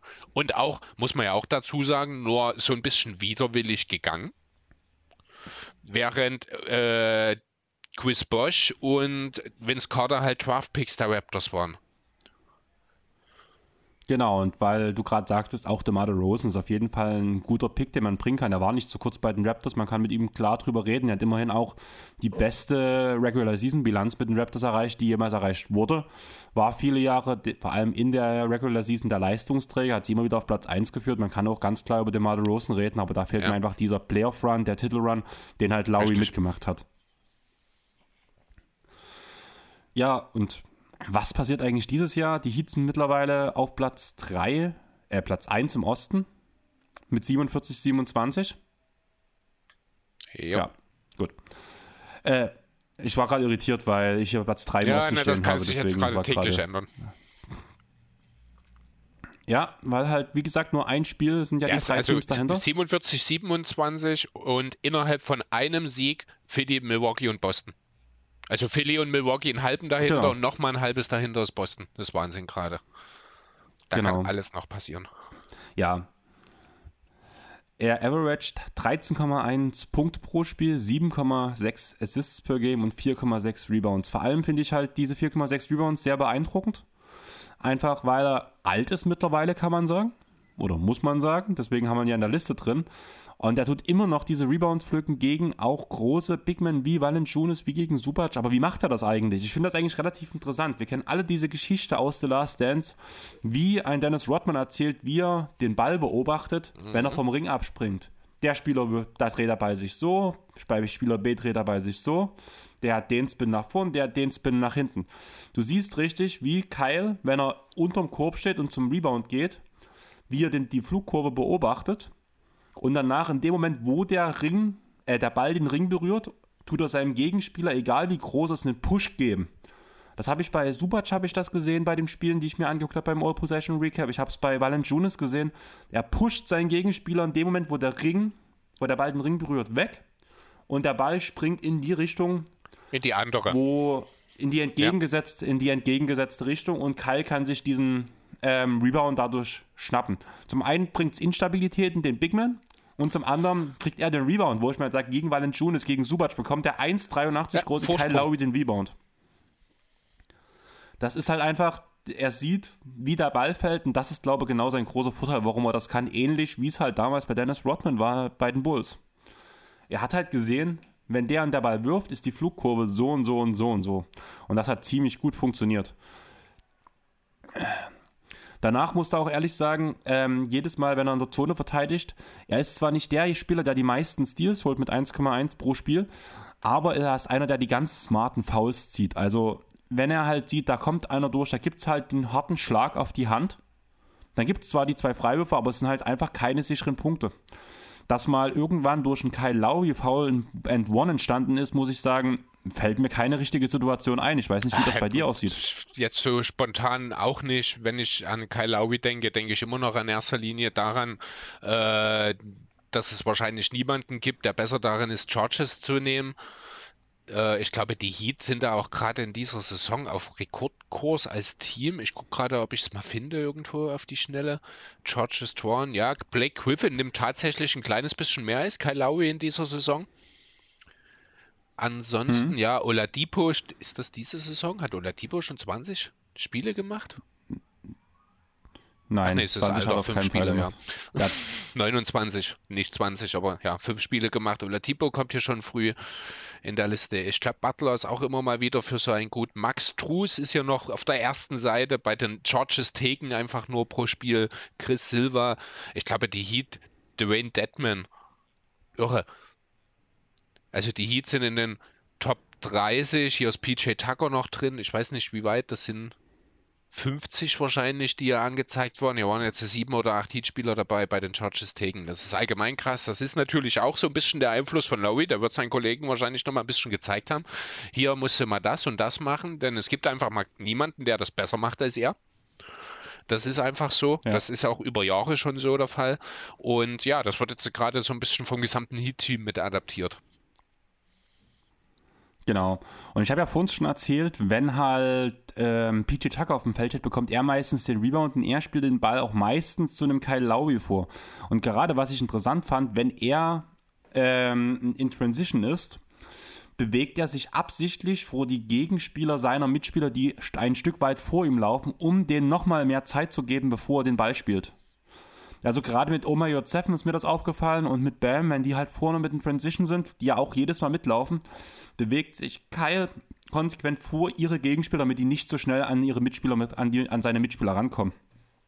Gibt danach den Ball raus, und man muss halt ehrlich sagen, er ist dieser typische alte Floor General, einfach auch weil er vielleicht ist auch alt geworden ist. Also er war früher flashiger, mittlerweile sieht das ja, viel überlegter auch aus. nicht mehr so viele Abschlüsse. Er hat sich jetzt mehr wirklich auf das Playmaking verlagert, ähm, was er halt auch wirklich sehr, sehr gut macht. Die reinen Zahlen sind sehr konstant, was das angeht. Ich finde, er hat da schon nochmal eine kleine Schippe draufgelegt jetzt in Miami, was das angeht, was die reine Qualität des Playmaking angeht. Ähm, und ja, er hat halt auch jede Menge starke Schützen um sich herum, weswegen er selber auch gar nicht mehr so viele Würfe nehmen muss, sich mehr auf die Defense konzentriert, vor mir auch sich die Last sehr gut mit Butler und noch teilweise Adebayo dann auch teilen kann. Das ist halt auch alles, also dieses Team ist halt auch perfekt auf Lowry jetzt zugeschnitten, was das angeht. Also auf das, den fortgeschrittenen, im fortgeschrittenen Alter sich befindlichen Lowry sozusagen. So, dort kann der super altern, will ich damit sagen. Genau. Genau, finde ich halt, passt auch perfekt rein. Nimmt trotzdem noch seine 6,1 Dreier pro Spiel. Das sind 57 Prozent all seiner Würfe. Sind auch mal ab und zu gerne ein Pull-Up dabei. Aber die trifft er eigentlich auch alle ganz gut. Und ja, ganz ehrlich, die Hits sind gefährlich. Und auch wenn er so ein bisschen untergeht hinter, finde ich, Bam und hinter Butler spielt Lowry eine großartige Rolle. Was halt auch ein Grund sein könnte, warum die Heat auch in Playoffs Absolut. allen Teams gefährlich werden ja. können. Hast du noch was zu ihm? Sonst würden wir zum go. nächsten Spieler springen. Und da sind wir nämlich beim Point God. Da meine erste Frage wäre, jeder weiß eigentlich, wer Platz 1 ist. Also wir können ganz kurz drüber reden. Würdest du dich einigen, wir haben jetzt mhm. ja nach Leistung geredet, ne? Dass LeBron der bessere Spieler als Chris Paul ist, sind wir uns einig. Aber ist Chris Paul der wertvollere Spieler als nee. LeBron diese Saison? Haben wir jetzt auch gerade erst wieder gesehen, die Suns haben jetzt ja auch äh, eine lange Zeit ohne Chris Paul gespielt und haben sich den mittlerweile Number One Seed im Westen dann auch größtenteils in den letzten Wochen ohne ihn gesichert. Da ist nicht wirklich ein deutlicher Abfall in der Leistung zu sehen gewesen, während die Lakers ohne LeBron James wahrscheinlich kaum besser als die Rockets sind. Also ein bisschen, also nicht, zumindest sagen wir auf einem Niveau unterhalb der Spurs und Pelicans sich bewegen würden. Also außerhalb der Play-In-Konversation. Also ja, gebe ich dir erstmal recht so im Großen und Ganzen. Aber mir geht es halt vor allem um den Punkt, was Chris Paul dem ähm, Team gibt, auch außerhalb des Spielfeldes. Was ja, so das ist natürlich nochmal eine andere Geschichte. Ähm, das ist halt immer auch sehr, sehr schwierig abzuschätzen. Für die Lakers läuft es halt jetzt gerade schlecht. Das hat viel damit zu tun, dass das Team enorm schlecht zusammengestellt wurde. Ähm, und natürlich ist dann immer der beste Spieler derjenige, der dann so ein bisschen auch mit dafür verantwortlich ist. Ähm, während es halt bei den Suns läuft und Chris Paul mal ausfallen kann und die Suns trotzdem weiter auf Sparflamme auf Nummer 1, also dem Heimvorteil bis zum allerletzten Spiel der Playoffs äh, entgegen trudeln will ich es fast nennen, ist, wird der Sache natürlich nicht gerecht. Was ich damit sagen will, ist, ich habe nicht das Gefühl, die Suns sind irgendwann in dieser Saison wirklich mal nah an ihre Belastungsgrenze gegangen. Ähm, genau. Während die Lakers diese Belastungsgrenze einfach schon sehr, sehr früh erreicht haben. Ähm, was aber ich absolut gar nicht LeBron zuschreiben möchte, weil einfach er individuell eine überragende Saison spielt. Die Lakers einfach kein, nicht in der Lage waren, zum einen fit zu bleiben, da gucke ich ganz stark nach, in Richtung Anthony Davis und den alten Kader, oder eben die Leistung, die man erwartet hat, abzurufen. Da muss man natürlich auch nach Westbrook äh, in Richtung Westbrook schauen. Ähm, ja, deswegen finde ich, ist das grundsätzlich schwierig zu, zu, ver, äh, zu vergleichen. Wenn du jetzt den LeBron James in dieses Suns-Team stecken würdest, würden die Suns natürlich auch eine größere Diskrepanz oder andersrum, würden sie eine größere Diskrepanz in der Bilanz haben mit und ohne ihn, als wenn das bei Paul der Fall ist? Ich glaube, das Team würde einfach ganz anders vom Prinzip her funktionieren, weil man dann mhm. LeBron beispielen müsste. Was aber mit dem Team auch absolut möglich wäre möglich wäre, ja. Aber ich weiß nicht, weil dadurch, dass halt Chris Paul hat halt jedem Spieler so ein bisschen diese Werkzeuge in die Hand gegeben, um auch wenn er nicht spielt oder auch wenn Booker nicht spielt, selber zu arbeiten. Ich weiß nicht, ob das ja. unter LeBron funktionieren würde, wenn du die ganze Zeit ein und dasselbe spielst, während, da komme ich auch später noch zu Chris Paul zurück, der sich halt gefühlt drei Viertel vom Spiel aus dem Spiel raushält, nur aber zu mal hier und da ein einzelnes Sitz spielt, um ähm, den anderen man, den Rhythmus Man kann ja eigentlich, kann man deine einleitende Frage ja auch ganz unkompliziert damit beantworten, indem man einfach mal den Weg nach der jeweiligen Karriere der beiden Spieler beobachtet. Da reden alle davon, dass LeBron James eher ein GM ist und Paul George, äh, Paul George, Chris Paul eher ein Trainer. Und damit ist die Frage natürlich schon pro CP3 eigentlich beantwortet an der Stelle. Ne? Ja, finde ich eigentlich gerade ganz cool. Aber du hast gerade den Spitznamen CP3 gesagt. Weißt du, wo dein Nickname eigentlich herkommt? Also ich kann jetzt natürlich ganz blöd sagen, Vorname, Nachname, Rückennummer, aber das ist wahrscheinlich nie das, was du hören willst. Das ist nicht das, was ich hören will, genau, weil die Rückennummer hat sich nach dem Namen CP3 eigentlich erst gebildet, muss man okay. ganz ehrlich sagen. Das fand ich auch interessant, wo ich das gefunden habe. Das Problem ist, den Namen hat er von seiner Familie bekommen, um genau zu sein von seiner Mutter, weil sein älterer Bruder und sein Vater genau dieselben Initialien haben. Deswegen ist das CP3, ah, so, weil das CP, der, dritte CP sozusagen, ist. Ja. Äh, CP, Genau. Und das fand ich ganz lustig, weil das habe ich vorher auch noch nicht gewusst. Ja, stimmt. Cliff, und Cliff heißt war halt Bruder, so ein ne? interessant. Nein, das ist der heißt der Bruder heißt der Bruder okay. heißt CJ. Cliff, für die, die es was die es jetzt nicht verbinden können, das ist Alter sein Ego. Zwillings alter Ego Zwillingsbruder ja, genau. aus der Werbung. Das ist quasi der Onkel Chu von bei Chris State Farm. Genau, genau, passt ungefähr. Aber nein, sein Bruder heißt CJ und ja, deswegen Chris Paul, Nummer 3, äh, der dritte halt, kann man irgendwo sagen, weil die Initialen von Vater okay. und Bruder genau gleich waren. Außerdem wurde, wurden die beiden Brüder vom Vater auch trainiert in Basketball und Fußball und hatten deswegen immer einen sehr guten Draht. Allgemein war Chris Paul immer ein Familienmensch. Er und sein Bruder mussten als Kinder auch schon Geld verdienen und so musste er zum Beispiel auf, auf der Tankstelle von seinem Großvater arbeiten. Ähm, wo er auch mal in einem Interview erzählt hat, das war damals zur College-Zeit, dass er die größte mentale Entwicklung dank seines Großvaters gemacht hat, weil er ihm alles so ein bisschen im Umgang mit Menschen und so weiter ihm beigebracht hat und auch so, wie man sich selber pusht, wie man sich selber motiviert, das Beste aus sich rauszuholen. Das hat er alles von seinem Großvater bekommen. Er hat auch ähm, ihn als seinen besten Freund bezeichnet. Und ja, während dies, also kurz bevor dieses Interview entstanden ist, wurde der Vater von Chris, äh, der Großvater von Chris Paul ähm, ermordet. Das war in der Highschool-Zeit von CP3. Er ist mit 61 Jahren gestorben und im Folgespiel hat Chris Paul 61 Punkte gemacht, was natürlich von den Zeitungen gleich als Hommage genutzt wurde. Ähm, ja. Chris, kannst du mir sagen, in welcher Stadt Chris Paul seine allererste Saison gespielt hat? Ähm, also, wenn du mich so fragst, ist es wahrscheinlich nie New Orleans. Dann ist genau. jetzt die Frage, ist es jetzt wäre die Frage, wann genau die Zeitschiene ist, aber ich glaube nicht, dass er seine Rookie-Saison in Oklahoma verbracht hat, oder? Ist es wirklich, ist Doch, das schon so lange genau her? Da. Krass, okay. Ja, ja das war diese Katrina-Saison. Und kannst du noch.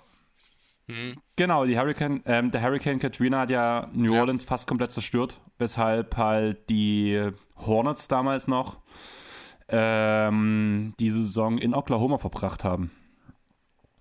Danach geht es ja weiter. Er wurde ja fast 2008 na, zu den Lakers mhm. getradet von New Orleans. Aber zu dem Zeitpunkt gehörte Commissioner David Stern die Hornets. Nicht dem der Commissioner, sondern der NBA gehörten weil, sie. Ja, aber der, ähm, David Stern war, der, war ja als Oberhaupt von den Hornets so da gewesen. Und er sagte, es ist ein schlechter Deal, deswegen wechselt er nicht dorthin und deswegen kam er danach kurze Zeit später ja. zu den Clippers. Ähm, bevor wir dort bei dem Punkt weitermachen, würde ich direkt mal über die besten Saisons von Chris Paul reden wollen. Einfach, du hast vor uns auch gesagt, eigentlich, ähm, du konntest dich nicht so richtig entscheiden. Für mich kommen auch zwei Saisons in Frage. Die eine ist von den Hornets, die andere ist von den Clippers. Ich würde mit der von den Hornets anfangen. Ähm, das war die Saison 07-08. Man hat mit 56, 26 Platz 2 im Westen belegt. Hat in der ersten Dallas, äh, in der ersten Playoff-Runde Dallas mit 4 zu 1 rausgekegelt und danach, um danach 3 zu 4 gegen die Spurs so ein bisschen unterzugehen. Seine besten Teammates damals waren David West, Peja Stojakovic und Tyson Chandler. Chris Paul war Assist er hat die Assists angeführt mit 11,6 und war Steal-Leader mit 2,7 Steals per Game. Hat 21,1 Punkte gemacht. Das ist der zweitbeste Wert in seiner Karriere mit einem True Shooting von 57,6. Also allein bloß um wieder das hinzustellen. Wahnsinn. Krass. Das zweite Jahr ist das Clippers-Jahr 13-14. Da hat er 47, äh, 57 Siege geholt, 25 Niederlagen, ist Platz 3 im Westen. Man hat die erste Playoff-Runde noch gegen die Warriors 4-3 gewonnen. Ich weiß nicht, ob du an, dich an dieses Game 7 erinnern konntest, aber da hat Chris Paul diesen aberwitzigen Fadeaway Jumpshot über Tim Duncan und Tony Parker zum Sieg per letzter Wurf gemacht. Also war kein direkter Buzzerbeater, aber das war der letzte Wurf im Spiel, der danach den Sieg geholt hat. Und um in der zweiten Runde gegen dieses junge Thunder-Team um James Harden, Russell Westbrook und so weiter unterzugehen. Zu dem Zeitpunkt war die besten Teammates waren Blake Griffin, DeAndre Jordan, JJ Reddick und der eben retired Jamal Crawford. Ich habe da eine Klammer dahinter stehen, Chris, aber wollen wir über ihn nicht auch mal eine Memories-Folge machen, weil ich glaube, mit Jay Crossover hat man das auch ein bisschen was zu erzählen. Das wäre durchaus eine Überlegung wert, ja. Weil zumal hat ja Verbindungen auch nach Philly hat Verbindung zu den Clippers und damit haben wir beide unsere Verbindungen. Von daher. Jamal Crawford, Verbindungen wäre das nach eine Philly? schöne Sache. Hat er nicht in Philly gespielt? Ich jetzt nie. Nee. Ich hätte gedacht, relativ am Anfang Crawford der Karriere. War Chicago, New York, Golden State, Atlanta, Portland, Clippers, Timberwolves, Suns Nets. Er hat nie in Philly gespielt. Okay, dann. Den hast du mit Lou Williams, mit dem anderen dreifachen Six-Man verwechselt. Ja. Kann auch sein. Es sind so viele bei den Clippers gewesen, von daher. Ja, in der Saison hat auf jeden Fall Chris Paul 19,1 Punkte gemacht, 10,7 Rebounds. Äh, Assists, 2,5 Steals per Game. Beim True Shooting von nochmal ein bisschen mehr als bei dem ersten Jahr schon mit 58 Prozent. Und das muss man wirklich sagen, das ist ein Mittelwert in seiner Karriere im True Shooting. Da muss man erstmal drüber nachdenken. Als Point Guard. Seine besten ist, genau. Ähm, dass seine besten Jahre, muss man aber allgemein sagen, waren die, wo man nicht so viel scoren musste. Einfach weil er danach genug Auslastung hat und er kann jetzt eben wie jetzt gerade bei den Suns entscheiden, ich mache jetzt das, ich mache jetzt das, ich mache so mein Team besser. Allgemein hat er in dem Jahr, in dem Jahr die Liga in der Assist Percentage angeführt mit 48,9 Prozent. das waren so meine zwei besten Saisons von Chris Paul. Ich glaube, gibt es nicht viel zu sagen, außer dass er halt zu dem Zeitpunkt die Teams noch nicht in die Western Conference Finals beziehungsweise in die Finals führen konnte. Das passiert ja hoffentlich dieses Jahr wieder. Aber ja, ähm, was passiert dieses Jahr noch? Ähm, die Suns stehen momentan mit 60-14 auf Platz 1 der Liga, sind safe, dass sie die Liga gewonnen haben. Ja, ja, richtig. War das nicht? Ja, ist Doch, richtig. Es müsste durch sein. Und das, der erste Stichpunkt, wo ich da stehen, den ich hier dastehen habe, ist, das Pferd springt nur so hoch, wie es muss. Er ist ein Floorgener der alten Schule, er ist ein Ballverteiler. Chris Paul beginnt für mich erst an zu spielen, wenn es im vierten Viertel eng wird. Davor macht er mal hier einen Pass, macht er mal da einen Wurf, macht er hier einen Dreier, macht er da einen Midrange-Jumper. Einfach, damit die Gegner nicht vergessen, dass er da ist. Aber sonst tut er halt eigentlich den größten Wert diese Saison drauflegen, dass all seine Mitspieler perfekt im Rhythmus sind und, seine, und die ihre Würfe in den perfekten Spots bekommen. Das fällt extrem auf, wie er den Ball laufen lässt, wie überdacht das Spiel ist und wie er seine Gegner, finde ich, manipuliert. Er lässt momentan halt sehr viel Devin Booker gerade machen. Einfach damit er sich weiterentwickelt, weil er der Franchise-Player dieses Jahr ist, muss man ganz ehrlich sagen. Er ist für mich auch dieses Jahr der beste Spieler, muss ich sagen, Devin Booker. Nur Chris Paul halt, wären wir wieder bei dem Punkt ja. der wertvollste. Weil er allen das beibringt, was er halt muss.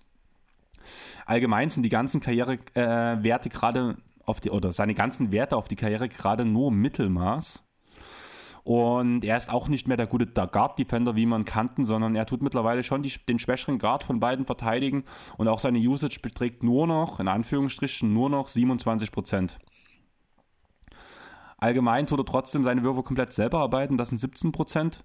Und 47 Prozent seiner Dreier werden ihm assistiert, aber das sind einfach nur Top of the Key-Dreier, weil er die halt dort nimmt, wenn er das Catch-and-Shoot spielen kann, weil sonst tut er eigentlich ganz selten mal einen Dreier abwerfen. Meistens sind die danach, die er aus dem Pull-Up nimmt, auch wirklich einfach nicht gut, muss man sagen was ihn halt diese Saison wieder aushält, er führt das Team halt so, er sieht, was das Team braucht und wer den Ball gerade in den Händen braucht, um nicht abzukühlen. Er coacht das Team eigentlich wirklich vom Feld heraus, muss man sagen. Und das ist einfach das Beeindruckende an Chris Paul, oder was sagst du? Ja, also es gibt so vieles, was an Chris Paul beeindruckend ist. Alleine ähm, die Tatsache, dass jemand, der ja eigentlich auch nie so richtig scoren wollte, über halt, wie du es vorhin schon beschrieben hast, diese drei Viertel. Trotzdem ist das letzten Endes jetzt jemand, der wahrscheinlich in seiner Karriere 18 Punkte pro Spiel auflegen wird. Wenn er ein paar Jahre spielt, vielleicht auch nur noch 17, ist trotzdem ein irrer Wert, besonders mit 10 Assists fast. Dann auch da nebenbei. Die Defense ist logisch, dass sie halt ein bisschen abbaut, wenn die dann, äh, wenn man älter wird, wenn man halt ohnehin schon auch nicht der Größte ist. Ähm, das funktioniert aber auch gut, weil halt dieses Team auch, sag mal, alles schon gesagt, als, er, äh, als die Suns damals für ihn getradet haben, ähm, das ist im Grunde genommen, es das Chris Paul-Team schlechthin. Das hat sich jetzt im, einfach nur noch mehr bestätigt. Der hat äh, mit Devin Booker quasi äh, die ideale Person in diesem Kontext, äh, an der die Fackel sozusagen dann weitergeben kann im Team. Sehr interessant übrigens auch, Chamorant hat sich jetzt, ich glaube gestern tatsächlich erst geäußert zum Thema MVP-Konversation und fand es sehr, sehr schade, dass Devin Booker nicht mal in der erweiterten Konversation relativ früh genannt wird, weil offenbar die Erfolge des Teams, also das hat er schon sehr ähm, aggressiv auch gesagt, so ein bisschen heute scheinbar nicht mehr so wichtig sind wie damals. Fand ich sehr interessant mhm. in dem Kontext. Man kann natürlich Devin Booker absolut in die äh, Top 6 Konversationen nennen, würde ich jetzt mal. Also er kann dann durchaus in den drei Namen nach den drei tatsächlichen Favoriten kommen. Wer sind oh, die oh, keine Ahnung. zwei, die noch Ich habe jetzt einfach eine Zahl okay. genannt. Ich, okay, gut. Ich wollte okay, halt gut. nicht Top 5 sagen, weil das erschien mir doch zu eng, um das mit Sicherheit zu sagen. Deswegen bin ich einfach noch eins weitergegangen. Okay. Und vor allem macht er das halt alles, nachdem man ja eigentlich schon in Houston gesagt hat, Chris Paul ist washed. Aber dann hat der gute Mann halt einfach mal angefangen, seine Ernährung umzustellen. Hat angefangen, sich vegan zu ernähren. Wie gesagt, ist halt der Grund, warum ich selbst auch vegan bin. Ist mittlerweile Markenbotschafter von Beyond Meat und arbeitet mit GoPov zusammen, dass die erforschen pflanzliche Alternativlebensmittel, um die Produktpalette für Veganer zu erweitern. Fand ich halt auch sehr interessant. Und weißt du, was Skopov ist? Nee. Also das Grobe habe ich ja gesagt, die tun halt pflanzliche Nahrungsalternativen halt entwickeln. Aber die sind entstanden aus einer On-Demand Shisha-Lieferservice-Firma. Aha, okay. Das fand ich lustig, wo ich das gelesen habe. Ich wollte, ich wollte halt mal gucken, was das für eine Firma ist. Und da bin ich mit auf die Geschichte gekommen und danach war halt so On-Demand Shisha-Lieferservice. Und ich dachte mir so, okay, wie stelle ich mir das vor? Bringen die dir die Shisha dann nach Hause? Ist das eine, ist das eine transportable Shisha-Bar? Aber irgendwo wundert es mich in Amerika auch nicht. Kann, kann, ich mir schon vorstellen, irgendwie so. Das ist halt eine ne, ne Shisha, Shisha-Meat-Service oder so, kann schon sein. Genau. Ja, und danach habe ich noch zwei letzte Stichpunkte. Danach haben wir es so geschafft mit Chris Paul. Ähm, er besitzt eine Franchise in der BB, äh, mit, bei der PBA. Was ist das, Chris? PBA? Ja. The Pro Boxing Association? Professional Bowlers Association. Ah, okay. er, besitzt, er besitzt einen Boxclub Nee, ein Bowling Club. Ein Bowling, ein Bowling Club. Der, ähm, die Franchise heißt Lux. Okay. Mehr habe ich dazu nicht gefunden. Und danach hat er seit 2008 eine Minderheitenbeteiligung von den Winston Salem Dash. Mhm. Das ist ein Baseball Minor League Team. Schon wieder Baseball. Aus, der, aus seiner Heimatstadt. Deswegen hat er halt dort diese so, okay. Beteiligung. Alles klar. Ja, war ausführlich genug, oder? Ja, gut. Dann würde ich doch das, äh, die Aussage mit den Beteiligungen doch direkt mal aufnehmen und dann den Übergang. Und dich beteiligen? Äh, und mich beteiligen mit einer Beteiligung von unserer Nummer 1 am FC Liverpool. Denn ja, wir haben es ja jetzt nun schon das eine oder andere Mal so ein bisschen angeteasert und ich glaube, es überrascht auch niemanden, wenn ich jetzt sage, unsere Nummer 1 ist LeBron James haben wir das auch mal in den Raum gestellt. Der hat nämlich vor ein paar Jahren beim FC Liverpool investiert. Also ein bisschen bekannter als ein Bowling-Team oder ein Minor League Baseball-Team, sondern tatsächlich ein der Champions League-Sieger der letzten Jahre. Ähm, hat dort damals etwa 6,5 Millionen ein, äh, investiert. Inzwischen ist das Ganze schon fast das Sechsfache wert.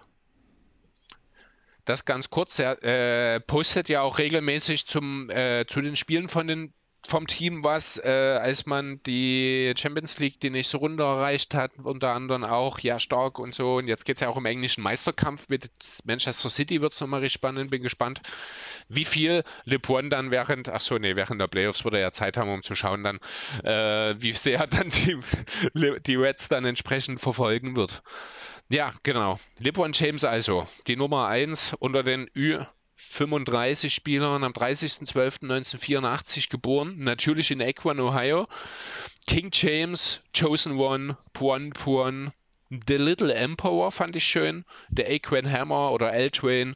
Man kann das wahrscheinlich noch beliebig erweitern. Der erste Pick 2013, 19. Jahr in der Liga, vierte Station in der Liga, dabei natürlich zweimal in Cleveland gewesen, zwischendurch in Miami und jetzt im vierten Jahr, wenn mich nicht alles täuscht, ne, bei den Lakers. Ja, genau, ja. im vierten Jahr bei den Lakers. Ja, auf der Suche nach seiner besten Saison habe ich mich relativ schwer getan, wenn ich ehrlich sein soll. Denn erstmal ist äh, selbst die schlechteste Saison von LeBron James immer noch zehnmal besser als die beste Saison des durchschnittlichen NBA-Spielers. Zum anderen habe ich mich extrem schwer getan, aber dann irgendwo bin ich an dem Punkt gewesen, wo ich gesagt habe, ich komme nicht dran vorbei. Ich muss die diesjährige, ich muss diese Saison, ich muss sie mitnennen. Es ist im Endeffekt vielleicht nicht unbedingt die beste Saison, die er jemals gespielt hat, aber ich finde, es ist die beeindruckendste. Ähm, einfach anhand dessen auch mal ein bisschen die Zahlen. Er legt momentan knapp 30 Punkte pro Spiel auf. Damit stellt er im Alter von 37 sein Career High gerade ein. Da würde ich dich gerade direkt mal unterbrechen. Er tut momentan genau 30,0 Punkte auflegen und ist Ligaführender mit diesen Punkten. Das außerdem noch, genau. Also er dominiert sich gerade mit zwei zehn Jahre jüngeren Spielern, die in ihrer absoluten Prime sind, um die Topscorer-Krone. Das ist der Punkt. Stellt dabei sein, äh, seinen eigenen Career High in Punkte pro Spiel über eine Saison ein, nämlich mit 30 aus der Saison, also mit den genau 30 aus der Saison 2007, 2008. Er hat die beste Field Goal und Two, Shooting Percentage seit fünf Jahren. Er trifft sein Dreier über Karriereschnitt, hat eine, die, wohl die viertmeisten Rebounds die, äh, seiner Karriere, allerdings auch die viertwenigsten Assists. Das allerdings hat viel mit seinem Team zu tun. Er spielt die viertmeisten Minuten in der gesamten Liga und ist trotz dessen, dass er 18 Spiele aussetzen musste, immer noch fast in den Top 50, wenn es um die Total Minutes in dieser Saison über alle Spieler geht. Also das sind alles wahnsinnig beeindruckende Sachen. Ähm, trotzdem sind die Lakers nur im Play-in und das noch nicht mal wirklich sicher. Obwohl, ist es inzwischen sicher, ist auch egal, auf jeden Fall nur in den Play-ins. Ähm, ja, aber das hat echt relativ wenig mit ihm zu tun, muss ich sagen. Es ist, wir haben es alles vorhin schon mal angesprochen, auch was funktioniert nicht. Edi ist ständig verletzt, die Rollenspieler sind alles One-Trick-Ponys, da kann keiner mehr als eine Sache. Ähm, ich weiß nicht, ob man ihm das wirklich zuschreiben kann, diese Verantwortung. Also Natürlich ein Stück weit mit der Westbrook-Sache. Ähm, ja, ja, das, das ist der Punkt. Damit, damit das war der, der Anfang vom Ende. Ja, klar, aber deswegen ähm, ist ja er aber nicht dafür verantwortlich, dass das Team nicht liefert. Ja, aber ganz ehrlich, mit den Spielern, die man abgegeben hätte, hätte man definitiv eine wesentlich bessere Saison gespielt als jetzt. Das steht völlig außer Frage, das ist richtig. Wahrscheinlich hätte man auch noch einen anderen Point Guard bekommen können, der dann diese Rolle, die Westbrook halt jetzt schlecht ausfüllt, äh, besser ausfüllen hätte können. Das ist alles möglich, aber trotzdem rein spielerisch kann man ihm das nicht anlassen. Darauf will ich eigentlich Nein. hinaus. Darauf, äh, darum geht es mir an der Stelle. Der, ähm, Nur beim Punkto Defense, weil da nimmt er sich jetzt mittlerweile schon viele Auszeiten, weil er völlig erstmal geschafft, geschafft ist, einfach aufgrund der offensiven Leistung. Eben. Und ab und zu wahrscheinlich auch ein bisschen angepisst. Ja, sowohl als auch. Also das angepisst, das hat sich halt jetzt wirklich auch so ein bisschen, äh, ja fast, ich will es nicht Running Gag nennen, aber so ein bisschen etabliert, dass man auch gerne mal einen Mac und einen LeBron sieht, wie er nicht zurück in die Abwehr, äh, in die Abwehr geht. Ob das dann wirklich nur Meckern ist oder ob dann dort auch einfach eher seine die Tatsache, dass er alt ist und eben vielleicht auch einfach nicht mehr diese vollen Minuten, ich meine, er geht halt auch wirklich irre Minuten noch wieder in dieser Saison, ähm, dass er damit einfach auch so ein bisschen überspielen will, dass er es nicht mehr mitgehen kann dass halt die öffentliche Diskussion, ah. also na, was, worauf ich hinaus will, dass er die öffentliche Diskussion lieber darauf lenkt, dass er von seinen Mitspielern genervt ist, als darauf, dass er vielleicht wirklich langsam aus der Liga fadet. Also na, da sind wir auch noch weit davon entfernt, aber wenn dieses, wenn dieses, äh, diese Geschichte einmal konstruiert ist, geht die nie wieder weg. Kann mir vorstellen, dass er das schon ein bisschen verhindern will. Ja, aber trotzdem, als dass es in der Kabine nicht stimmt, ist ja auf jeden Fall Fakt. Ich weiß nicht, hast du das Interview mit Malik Monk gelesen? Ich, ich habe die Aussagen gehört, aber ich finde ich habe mir das angeguckt. Äh, ich finde da trotzdem schwierige Aussagen, weil er sagt zwar dort was, aber mhm. keiner weiß, wen er damit meint. Die, die älteren, Spieler, Spieler, ich meine, guck dir den Kader an, er kann damit Kader. zehn Spieler meinen. Na, und es gibt nun mal nur drei junge Spieler. Das sind irgendwo er selbst und das sind THT und Austin Reeves. Ja, aber ganz ehrlich, wer hat in der Kabine was zu sagen? Wer darf dort den Mund aufmachen, ohne dass einer von den drei Großen einschreitet? Wissen wir doch gar nicht. Das sind die drei Großen. Wissen wir ganz doch gar nicht. Das, das ist doch jetzt wirklich nur rein eine Mutmaßung von dir. Du unterstellst doch jetzt gerade äh, quasi Westbrook, AD und LeBron, dass sie sich wie Götter in der Kabine verhalten und allen anderen das Wort verbieten. Ähm, nein, so war das nicht gemeint. Ich bin der Meinung, selbst wenn es jemand anders macht, sollte LeBron das unterbinden, so wie das in dem Interview klingt, wenn das, das stattgefunden hat, was Monk gesagt hat. Also, dass halt jüngere Spieler angeschrien werden. Vielleicht, das ist ja die Grundaussage. Vielleicht ist es ja auch Malik Monk ein sehr sensibler Kerl und er hat das alles auch ein bisschen übertrieben dargestellt. Ne? Das wissen wir alles nicht. Ne? Das ist alles ähm, reine Spekulation. Ich verstehe, was du meinst. Das ist natürlich bedenklich, wenn sowas stattgefunden hat. Sollte ein LeBron natürlich durchaus in der Lage sein, sowas als Captain dort zu unterbinden. Da gebe ich dir absolut recht. Aber ich finde halt diese Aussagen von Monk so wahnsinnig vage und so wahnsinnig nichtssagend. Ähm, das ist, also sorry, aber das passiert bei uns auf der Arbeit auch dass man sich mal anschreit, weil jemand was Dummes gemacht hat. Guck doch nach Miami, die haben sich jetzt die Woche auch in die Haare, die wollten sich prügeln. da bin ich echt gespannt. Also da würde da würd ich gerne, also das wird nie rauskommen, was da genau ging. Es wurde ja komplett runtergespielt. Naja, so, äh, Jimmy hat ja ein bisschen was gesagt, von wegen, äh, Spo hat wohl zu ihm gemeint, du glaubst doch nicht wirklich, dass ich mich mit dir prügel und Haslam von hinten dann, äh, ich mach dich fertig. Und gleichzeitig muss Butler aber auch zu den beiden gesagt haben, ihr seid doch nur wegen D-Wade relevant. So ungefähr. Ja, genau. ja, aber trotzdem wurde das im Nachhinein ja alles runtergespielt. Ja, und zu und Recht. So, ja, aber ich glaube, irgendwie steckte da vielleicht schon zumindest in dem Moment mehr dahinter. Gar nicht. Glaube ich überhaupt und nicht, muss ich ganz ehrlich mich sagen. Würde es echt, mich würde es einfach echt mal interessieren, wie es dazu gekommen ist. Jetzt nicht diese Aussagen an sich, sondern wie es dazu gekommen ist. Da, bin, ich, würde ich gerne mal Mäuschen Das spielen. ist so ein bisschen Frust. Das ist allgemeine Unzufriedenheit gerade. Man hat gegen die Sixers verloren, die ohne Embiid und Harden aufgetreten sind. Man hat jetzt äh, noch zwei weitere Spiele seitdem verloren. Äh, Miami hat sich so ein bisschen um seine eigene, sehr souveräne Platz 1 Situation beraubt in, den letzten, in der letzten Woche. Das scheint ein bisschen zu nerven. Dazu ist halt auch die Tatsache, dass, und das muss man schon auch mal sagen, so gut Jimmy Butler auch ist, er nimmt so viele Dreier, ja. Und ich glaube, das ist auch so ein Teil gewesen, was den Kollegen dort ein bisschen aufgestoßen hat. Das wird sich Butler in der Ruhe nochmal anschauen. Er wird daraus Schlussfolgern, ja, die Kollegen haben recht, ich werde das ein bisschen umstellen. Und dann sehen wir einen anderen Jimmy Butler und dann hat sich die Sache übermorgen erledigt. Gerade in Miami mache ich mir da überhaupt gar keine Gedanken.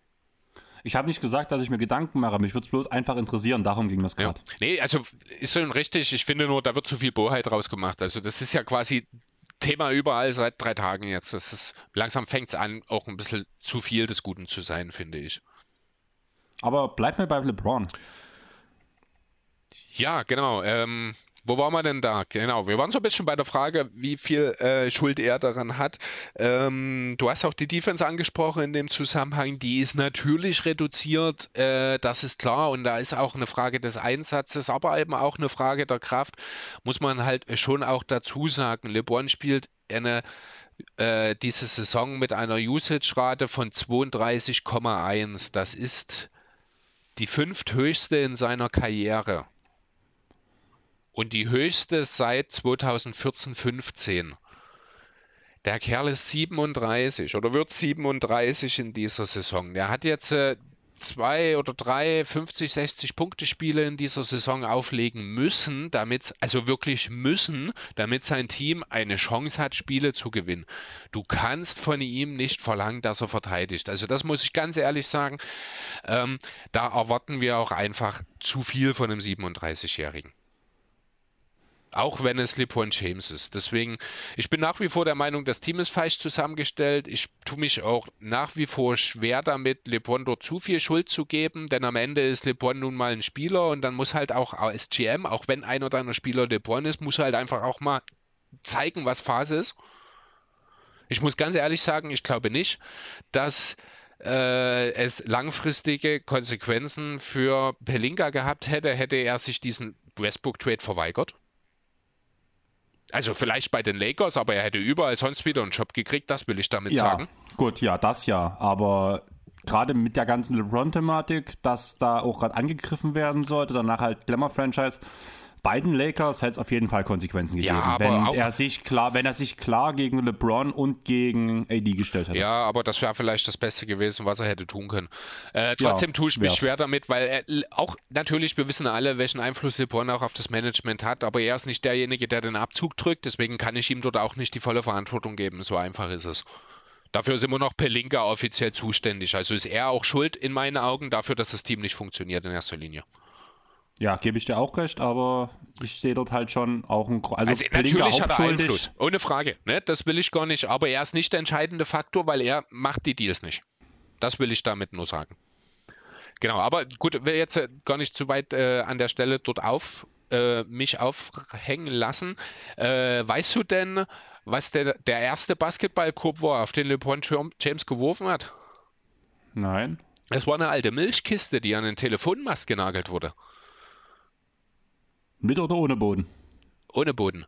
Muss ja, sonst müsste ja den Ball wieder raus. Also halt. Genau. Genau, also ohne genau. Boden, genau. Äh, war, damals war er noch ein Kleinkind, also wirklich das englische Wort Toddler, wirklich Kleinkind, so vier vielleicht, drei oder vier. Äh, die Nägel dieses Korbes sollen wohl noch existieren. Also die Nägel, mit denen sie an den Telefonmast genagelt wurden, der Korb, hm. die sollen angeblich sogar noch existieren, heißt es. Okay. Im Alter von neun hat er für sehr viele Zweifel bei gegnerischen Eltern gesorgt. Er hat damals Football gespielt in einem Kinderteam. Und die Eltern der Gegner haben darauf bestanden, seine Geburtsurkunde zu sehen.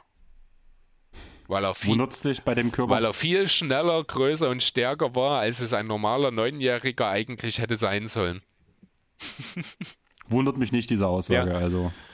Ja, so, hier habe ich noch einen kleinen Fakt, der ist jetzt nicht besonders äh, unbekannt, dass er aus der Highschool in die Liga kam, das wissen wir alle. Dass er als erster Pick in die Liga kam auch. Weißt du aber, dass es jemanden vor ihm gab, der dieselbe Kombination vorweisen kann? Ein Highschool Pick und Highschool. Highschool First Rounder, der direkt aus der Highschool kam. Also nicht First Rounder, sondern First Pick. Es gab nur einen. Der hat auch eine Weile für die Franchise gespielt, für die LeBron jetzt gerade aktiv ist. Ist ein Big Man. Der hat nie geschafft, wirklich erfolgreich. Also er war eigentlich schon auch mehr so ein. Sag's einfach, typ. ich komme nicht drauf. Kwame Brown. 2001 ah. von den Wizards. Okay, hätte ich nicht gewusst. Also ich hatte ich Kwame auch nicht. Ich habe es zufällig gesehen in einem Zusammenhang. Dachte, gehört in die Kategorie unnützes Wissen, kann man mal mit angeben. Wäre ja Semmo sein Spezialgebiet. Ja, genau. Ja, und was ich noch interessant fand, bevor wir dann noch ein bisschen auf dieses oder über diese Saison reden und dann langsam auch dem Ende entgegengehen, ähm, er lässt aktuell in Equen ein 50-Häuser-Komplex bauen der ausschließlich für Obdachlose gebracht, äh, gedacht ist. Dabei wird auch Essen mit bereitgestellt, da wird, werden Plätze für Handel und Veranstaltungsflächen mit zur Verfügung gestellt oder mit hergestellt sozusagen gebaut. Und er will damit eben also auch die Obdachlosigkeit in seiner Heimat mit angreifen. Er hat ja regelmäßig solche, äh, solche Geschichten. Es gibt ja auch die I Promise Schools, da haben wir vor letztes Jahr irgendwann habe ich da mal ein bisschen was dazu, ich glaube, ausgearbeitet gehabt, da haben wir schon mal drüber gesprochen. Also er ist nach wie vor natürlich mit dem unheimlich großen Aufwand auch daran beteiligt, soziale Ungleichheiten sozusagen, ganz besonders natürlich in seiner Heimat in Akron und in Ohio, äh, ja auszugleichen. Also das ist ja wirklich was, was sich quer durch LeBron seine Karriere zieht, dass er ja. halt immer wieder sozial engagiert wird, egal ob es wirklich ähm, sozial oder politisch ist. Genau. Ja, gut, gut. Reden wir noch mal ein bisschen. Achso, ne, eine Sache noch, bevor wir ein bisschen über diese Saison reden. Denn LeBron ist auch unter allen Spielern in der NBA derjenige, der als letztes einen Award bekommen hat. Das ist nämlich erst letzte Nacht passiert. Was? LeBron hat einen Preis gewonnen letzte Nacht. Welchen? Ähm, am Sonntag sind die Oscars. Das weißt du vielleicht, die Oscarverleihung. Und Ach so, wegen Space Jam. Ganz ähm, genau. er hat die Himbeere. goldene Himbeere gewonnen für Space Jam. Die wird traditionell immer am Freitag vor der Oscarverleihung werden die Preise vergeben für die schlechtesten Schauspielleistungen. Und LeBron James hat es für seine Rolle in Space Jam geschafft, diesen Titel abzustauben.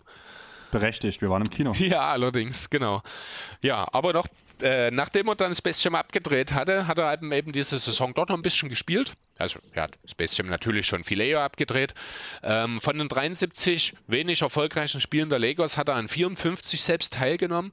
Die 19 Spiele, die ohne ihn stattgefunden haben, davon gab es 6 Siege und 13 Niederlagen. Alleine das zeigt schon, wie gut die Lakers sind, wenn LeBron James nicht dabei ist. Er liefert eben die schon erwähnten 30 Punkte pro Spiel, 8,2 Rebounds, 6,3 Assists. Er trifft wirklich starke 52,3 Prozent aus dem Feld und auch sehr, sehr solide 35,4 Prozent von draußen. Das finde ich schon sehr ordentlich. Liefert immer noch 37 Minuten ab. Das ist unglaublich. Er hat es in dieser Saison geschafft, Kareem von der äh, von Platz 2 der All-Time Scoring List abzulösen. Ich glaube, er ist jetzt auch der älteste Spieler mit einem 60-Punkte-Spiel und auch mit zwei 50-Plus-Spielen innerhalb einer Woche. Nur mal so ein bisschen was, was er in dieser Saison geleistet hat, äh, kurz abzunennen. Äh, die Sache mit der Usage habe ich vorhin schon erwähnt, die 32 Prozent, die äh, Top 5 Wert in seiner Karriere sind. Ja, er spielt im 19. Jahr und er liefert immer noch auf All-NBA-Niveau ab mit über 37. Das sucht seinesgleichen. Also selbst wenn wir über Chris Paul reden, dass er wie guter Wein altert, dann ist LeBron James nochmal zwei Stufen drüber irgendwie, finde ich. Das ist schon wirklich ja. außergewöhnlich. Natürlich sind die Statistiken, also vor allem die Advanced Stats, die sprechen nicht mehr ganz so eine deutliche Sprache, wie das bei Prime LeBron der Fall war, gerade äh, was die Ratings angeht. Ist er offensiv natürlich immer noch sehr, sehr federführend dafür verantwortlich, dass das Team besser ist mit ihm als ohne ihn. Das hat einerseits einfach mit seinen Qualitäten und seinen Talenten zu tun, andererseits natürlich auch damit, dass häufig Teams auf ihn zugeschnitten sind, auch wenn das bei den Lakers nicht wirklich gut funktioniert hat diese Saison. Defensiv sind die Lakers tatsächlich ein bisschen schlechter mit ihm auf dem Feld. Ja, Aber auch weiß. das haben wir schon angesprochen vorher. Das ist auch absolut nachvollziehbar. Es ist auch nur geringfügig. Am Ende ist es trotzdem noch so, wenn LeBron spielt, sind die Lakers besser, als wenn er nicht spielt. Das würde wahrscheinlich auch noch so sein, wenn er 45 ist. Keine Ahnung. Es sei denn, man schafft ein ordentliches Team zusammenzustellen. Ähm, ja, aber genau, wieso das so ist, da haben wir eben schon besprochen, da fehlt das Shooting im Team, da fehlt sein Co-Star in AD, da fehlt sein dritter Star einfach, weil er nicht das liefert, wozu man ihn geholt hat in Westbrook. Schöner Beleg in diesem Zusammenhang ist auch die Statistik der Potential Assists. LeBron liefert genau 6,3 Assists pro Spiel. Die Potential Assists liegen exakt bei 12,6. Ich habe mir mal äh, bei der auf nba.com habe ich das gesucht, mir die Top 50 der Potential Assists angeschaut und habe nur einen einzigen Spieler gefunden, der eine ähnliche Ratio hat, also 1 zu 2. Und das ist Wiki Rubio gewesen am Anfang der Saison, als er noch für die Cavs gespielt hat. Okay. Ne, also da sieht man einfach, die Spieler treffen nicht. Er, es gibt weiterhin diese Möglichkeiten, aber er hat einfach nicht das Personal an der Seite, um diese Möglichkeiten auszunutzen. Die Frage ist, sind die Lakers trotzdem in irgendeiner Form für jemanden gefährlich? Sollte AD fit sein? Sollte Vogel vielleicht in irgendeiner Form dieses Rust-Problem eindämmen können? Zum Beispiel, indem er andere Lösungen im vierten Viertel findet, als ihn spielen zu lassen? Ähm, könnte man in einem idealen Serienverlauf, wenn man denn die Play-ins schafft, irgendwas reißen? Wahrscheinlich nicht, weil der Gegner mit an Sicherheit grenzender Wahrscheinlichkeit Phoenix ist. Und LeBron James auf dem Zahnfleisch kriechen wird. Und genau, die Last, die LeBron bisher lag, tragen musste, also die ist halt auch, das muss man vielleicht, um das mal ins Verhältnis zu setzen, ich finde die Last, die LeBron in dieser Saison leistet, die ist nur getoppt von James Harden in Houston. Ja, ja. Aber James Harden Fall. in Houston war Mitte 20 bis Ende 20, LeBron James ist 37.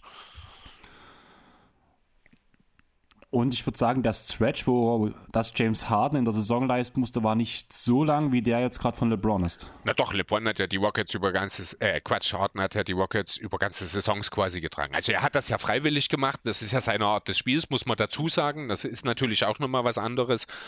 Ähm, ich rede da jetzt auch durchaus um die Zeit noch vor Chris Paul oder so.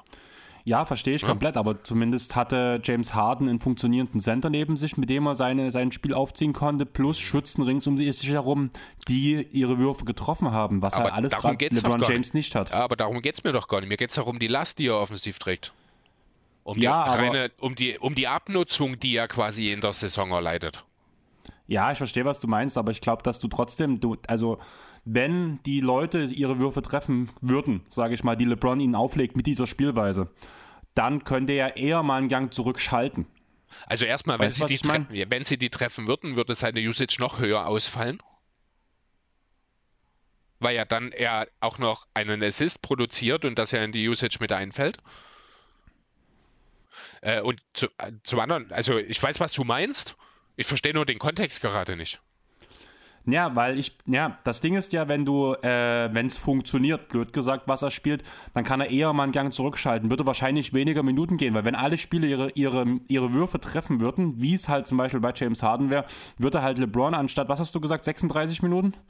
Äh, ich glaube sogar noch mehr, 37, würde er vielleicht bloß 33 Minuten pro Spiel äh, spielen, weil es halt reicht, um danach halt gewisse Ziele zu erreichen. Weißt du, was ich meine? Wenn du danach nicht so viele Minuten spielst, ist die Abnutzung ja nicht so hoch von dir selber. Ja klar, aber, aber das ist ja nicht der Fall. Also ich, was ich ja sagen wollte ist, mir fällt nur ein Beispiel ein, in dem ein Spieler eine gut, man könnte theoretisch vielleicht auch über Trae Young oder Luca reden, die in einem ähnlichen Bereich sich unterwegs sind, aber das sind halt auch noch Spieler ganz am Anfang ihrer Karriere, in der Blüte ihrer Körperlichkeit. Ähm, das ist äh, halt, halt unter Berücksichtigung von Alter etc., finde ich halt, hat niemand außer vielleicht James Harden in Houston mehr individuelle Last getragen. Da geht es mir ja, gar nicht schon, darum, ob die Teamkollegen treffen oder nicht. Das ist völlig irrelevant für meine Aussage in dem Zusammenhang. Ja, ich weiß schon, was du meinst. Also, ja. Okay. Ja, gut. Ähm, könnten die Lakers was reißen, wenn es gegen die Suns geht? Wahrscheinlich nicht, oder? Nein. Müssen wir auch nicht drüber diskutieren. Können die Lakers was reißen, wenn es in der ersten Play-In-Runde gegen die Pelicans geht? Chance sehe ich 50-50. Es ist schwer irgendwie was Ernsthaftes zu sagen. Ne? Also es ist auch total Wurst. Damit ist ja auch schon sicher, Platz 7 ist quasi nicht mehr möglich für die Lakers. Damit geht es genau. definitiv genau. gegen Phoenix. Damit ist es auch scheißegal, ob sie die Pelicans schlagen oder nicht. Also für das eigene Selbstwertgefühl natürlich nicht, aber für den Output in der Saison ist es egal, weil danach ist Schluss. Ich glaube auch, dann, selbst gegen die Timberwolves würde man sich sehr schwer tun. Gegen die Clippers würde man wahrscheinlich keinen Stich sehen. Und gegen die Nuggets? Auch nicht. Das ist halt so eine Sache. Also ich sehe sie nicht mehr wirklich aus dem Play-ins rauskommen. Nee, also jetzt müssen sie erst mal sehen, jetzt sind sie rein bilanzgleich auch mit den Pelicans. Jetzt geht es ja auch gerade darum, überhaupt in den Play-ins Heimvorteil in der ersten Runde zu haben. Genau. Ja, also es liegt wirklich, auf der ersten Runde der Play-ins. Ja, eben. Also auf die zweite Play-in-Runde, da redet keiner mehr davon irgendwie über Heimvorteil. Das ist schon lange out of reach. Ähm, also es ist schon Wahnsinn. Das ist für die Lakers kann es wirklich sein, dass ein Spiel nach Ende der Regular Season die Saison vorbei ist. Das wird tatsächlich ja. immer realistischer irgendwie. Hm, und ich sehe es halt wirklich, muss ich ehrlich sagen, so kommen, wenn nicht noch irgendwas Krasses passiert. Ja, es ist. Also ich halte es durchaus nach wie vor, du hast ja auch 50-50 gesagt, da sind wir uns relativ einig gegen die Pelicans, das kann in beide Richtungen ausgehen, da kann wirklich der Heimvorteil entscheidend werden. Andererseits weiß ich nicht, ob es für die Lakers ein echter Heimvorteil ist, wenn man in den Play-ins spielt. Gut, andererseits letztes Jahr haben sie auch Play-ins gespielt. Ich glaube halt nicht, dass die Fans damit sehr glücklich sein werden, aber da wird dann schon der Unterstützungsfaktor da sein. Solange ja, das Team das dann auch im Spiel es sind die Lakers. Es sind die Lakers. Mhm. Klar wird der Unterstützungsfaktor ja. da sein. Und wenn es potenziell gegen die Clippers geht, wird es auch mehr Lakers-Fans in der Halle geben als Clippers-Fans. Ist das so? Ja, leider. Leider ja. Also ist das auch, weil theoretisch es gibt ja dann ein Team, das Heimrecht hat. Das hat ja dann auch die Tickets, die es verkauft. Also mehr. Es gibt wahrscheinlich auch in der NBA vermutlich so ein kleines Auswärtskontingent oder sowas. Es gibt allgemein in der NBA keinen Auswärts oder es kann jeder sich für überall Karten holen. Es gibt halt Dauerkartenbesitzer. Ach das so. sind die einzigen, die das sind die einzigen, die safe Karten haben. Deswegen ist bei jedem Spiel ein Stable Center ist halt die Clippers irgendwo, wenn es gegen die Lakers geht, unterlegen. Okay. Von den Fans her. Tja.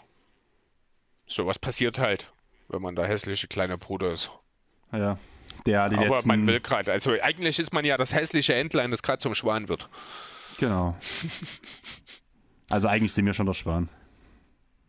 Ja, irgendwie schon, ja. Auch in der öffentlichen Wahrnehmung, zumindest so in unserer deutschen Bubble mittlerweile, sind die Clippers wesentlich beliebter als die Lakers so das, gefühlt. Das kann durchaus sein, ja.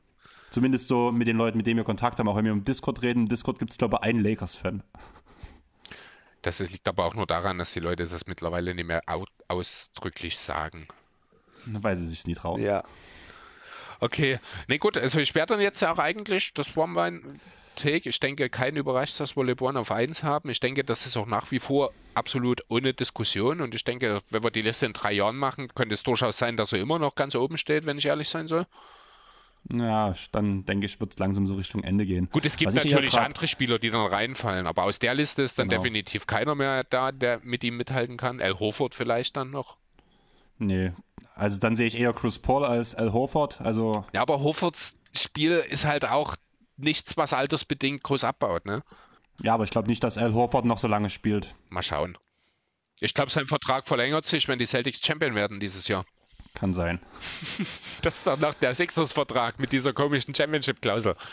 Aber Chris, ich würde sagen, wir hören langsam auf, weil ich weiß nicht, ja. ob du es gemerkt hast, gerade während deiner, während deiner LeBron-Takes wurde es bei mir schon dann ein bisschen trüb. Ich merke langsam doch, dass es ganz schön anstrengend ist. Allerdings sitze ich seit zehn vorm Rechner, also sieben Stunden jetzt am Stück, habe die Ausarbeitung fertig gemacht, habe mit dir danach gesagt, hey, ich bin gerade so fit, ey, lass es direkt aufnehmen. Jetzt sind wir bei knapp drei Stunden und ich hänge gerade echt voll durch und ich habe einfach mega Hunger.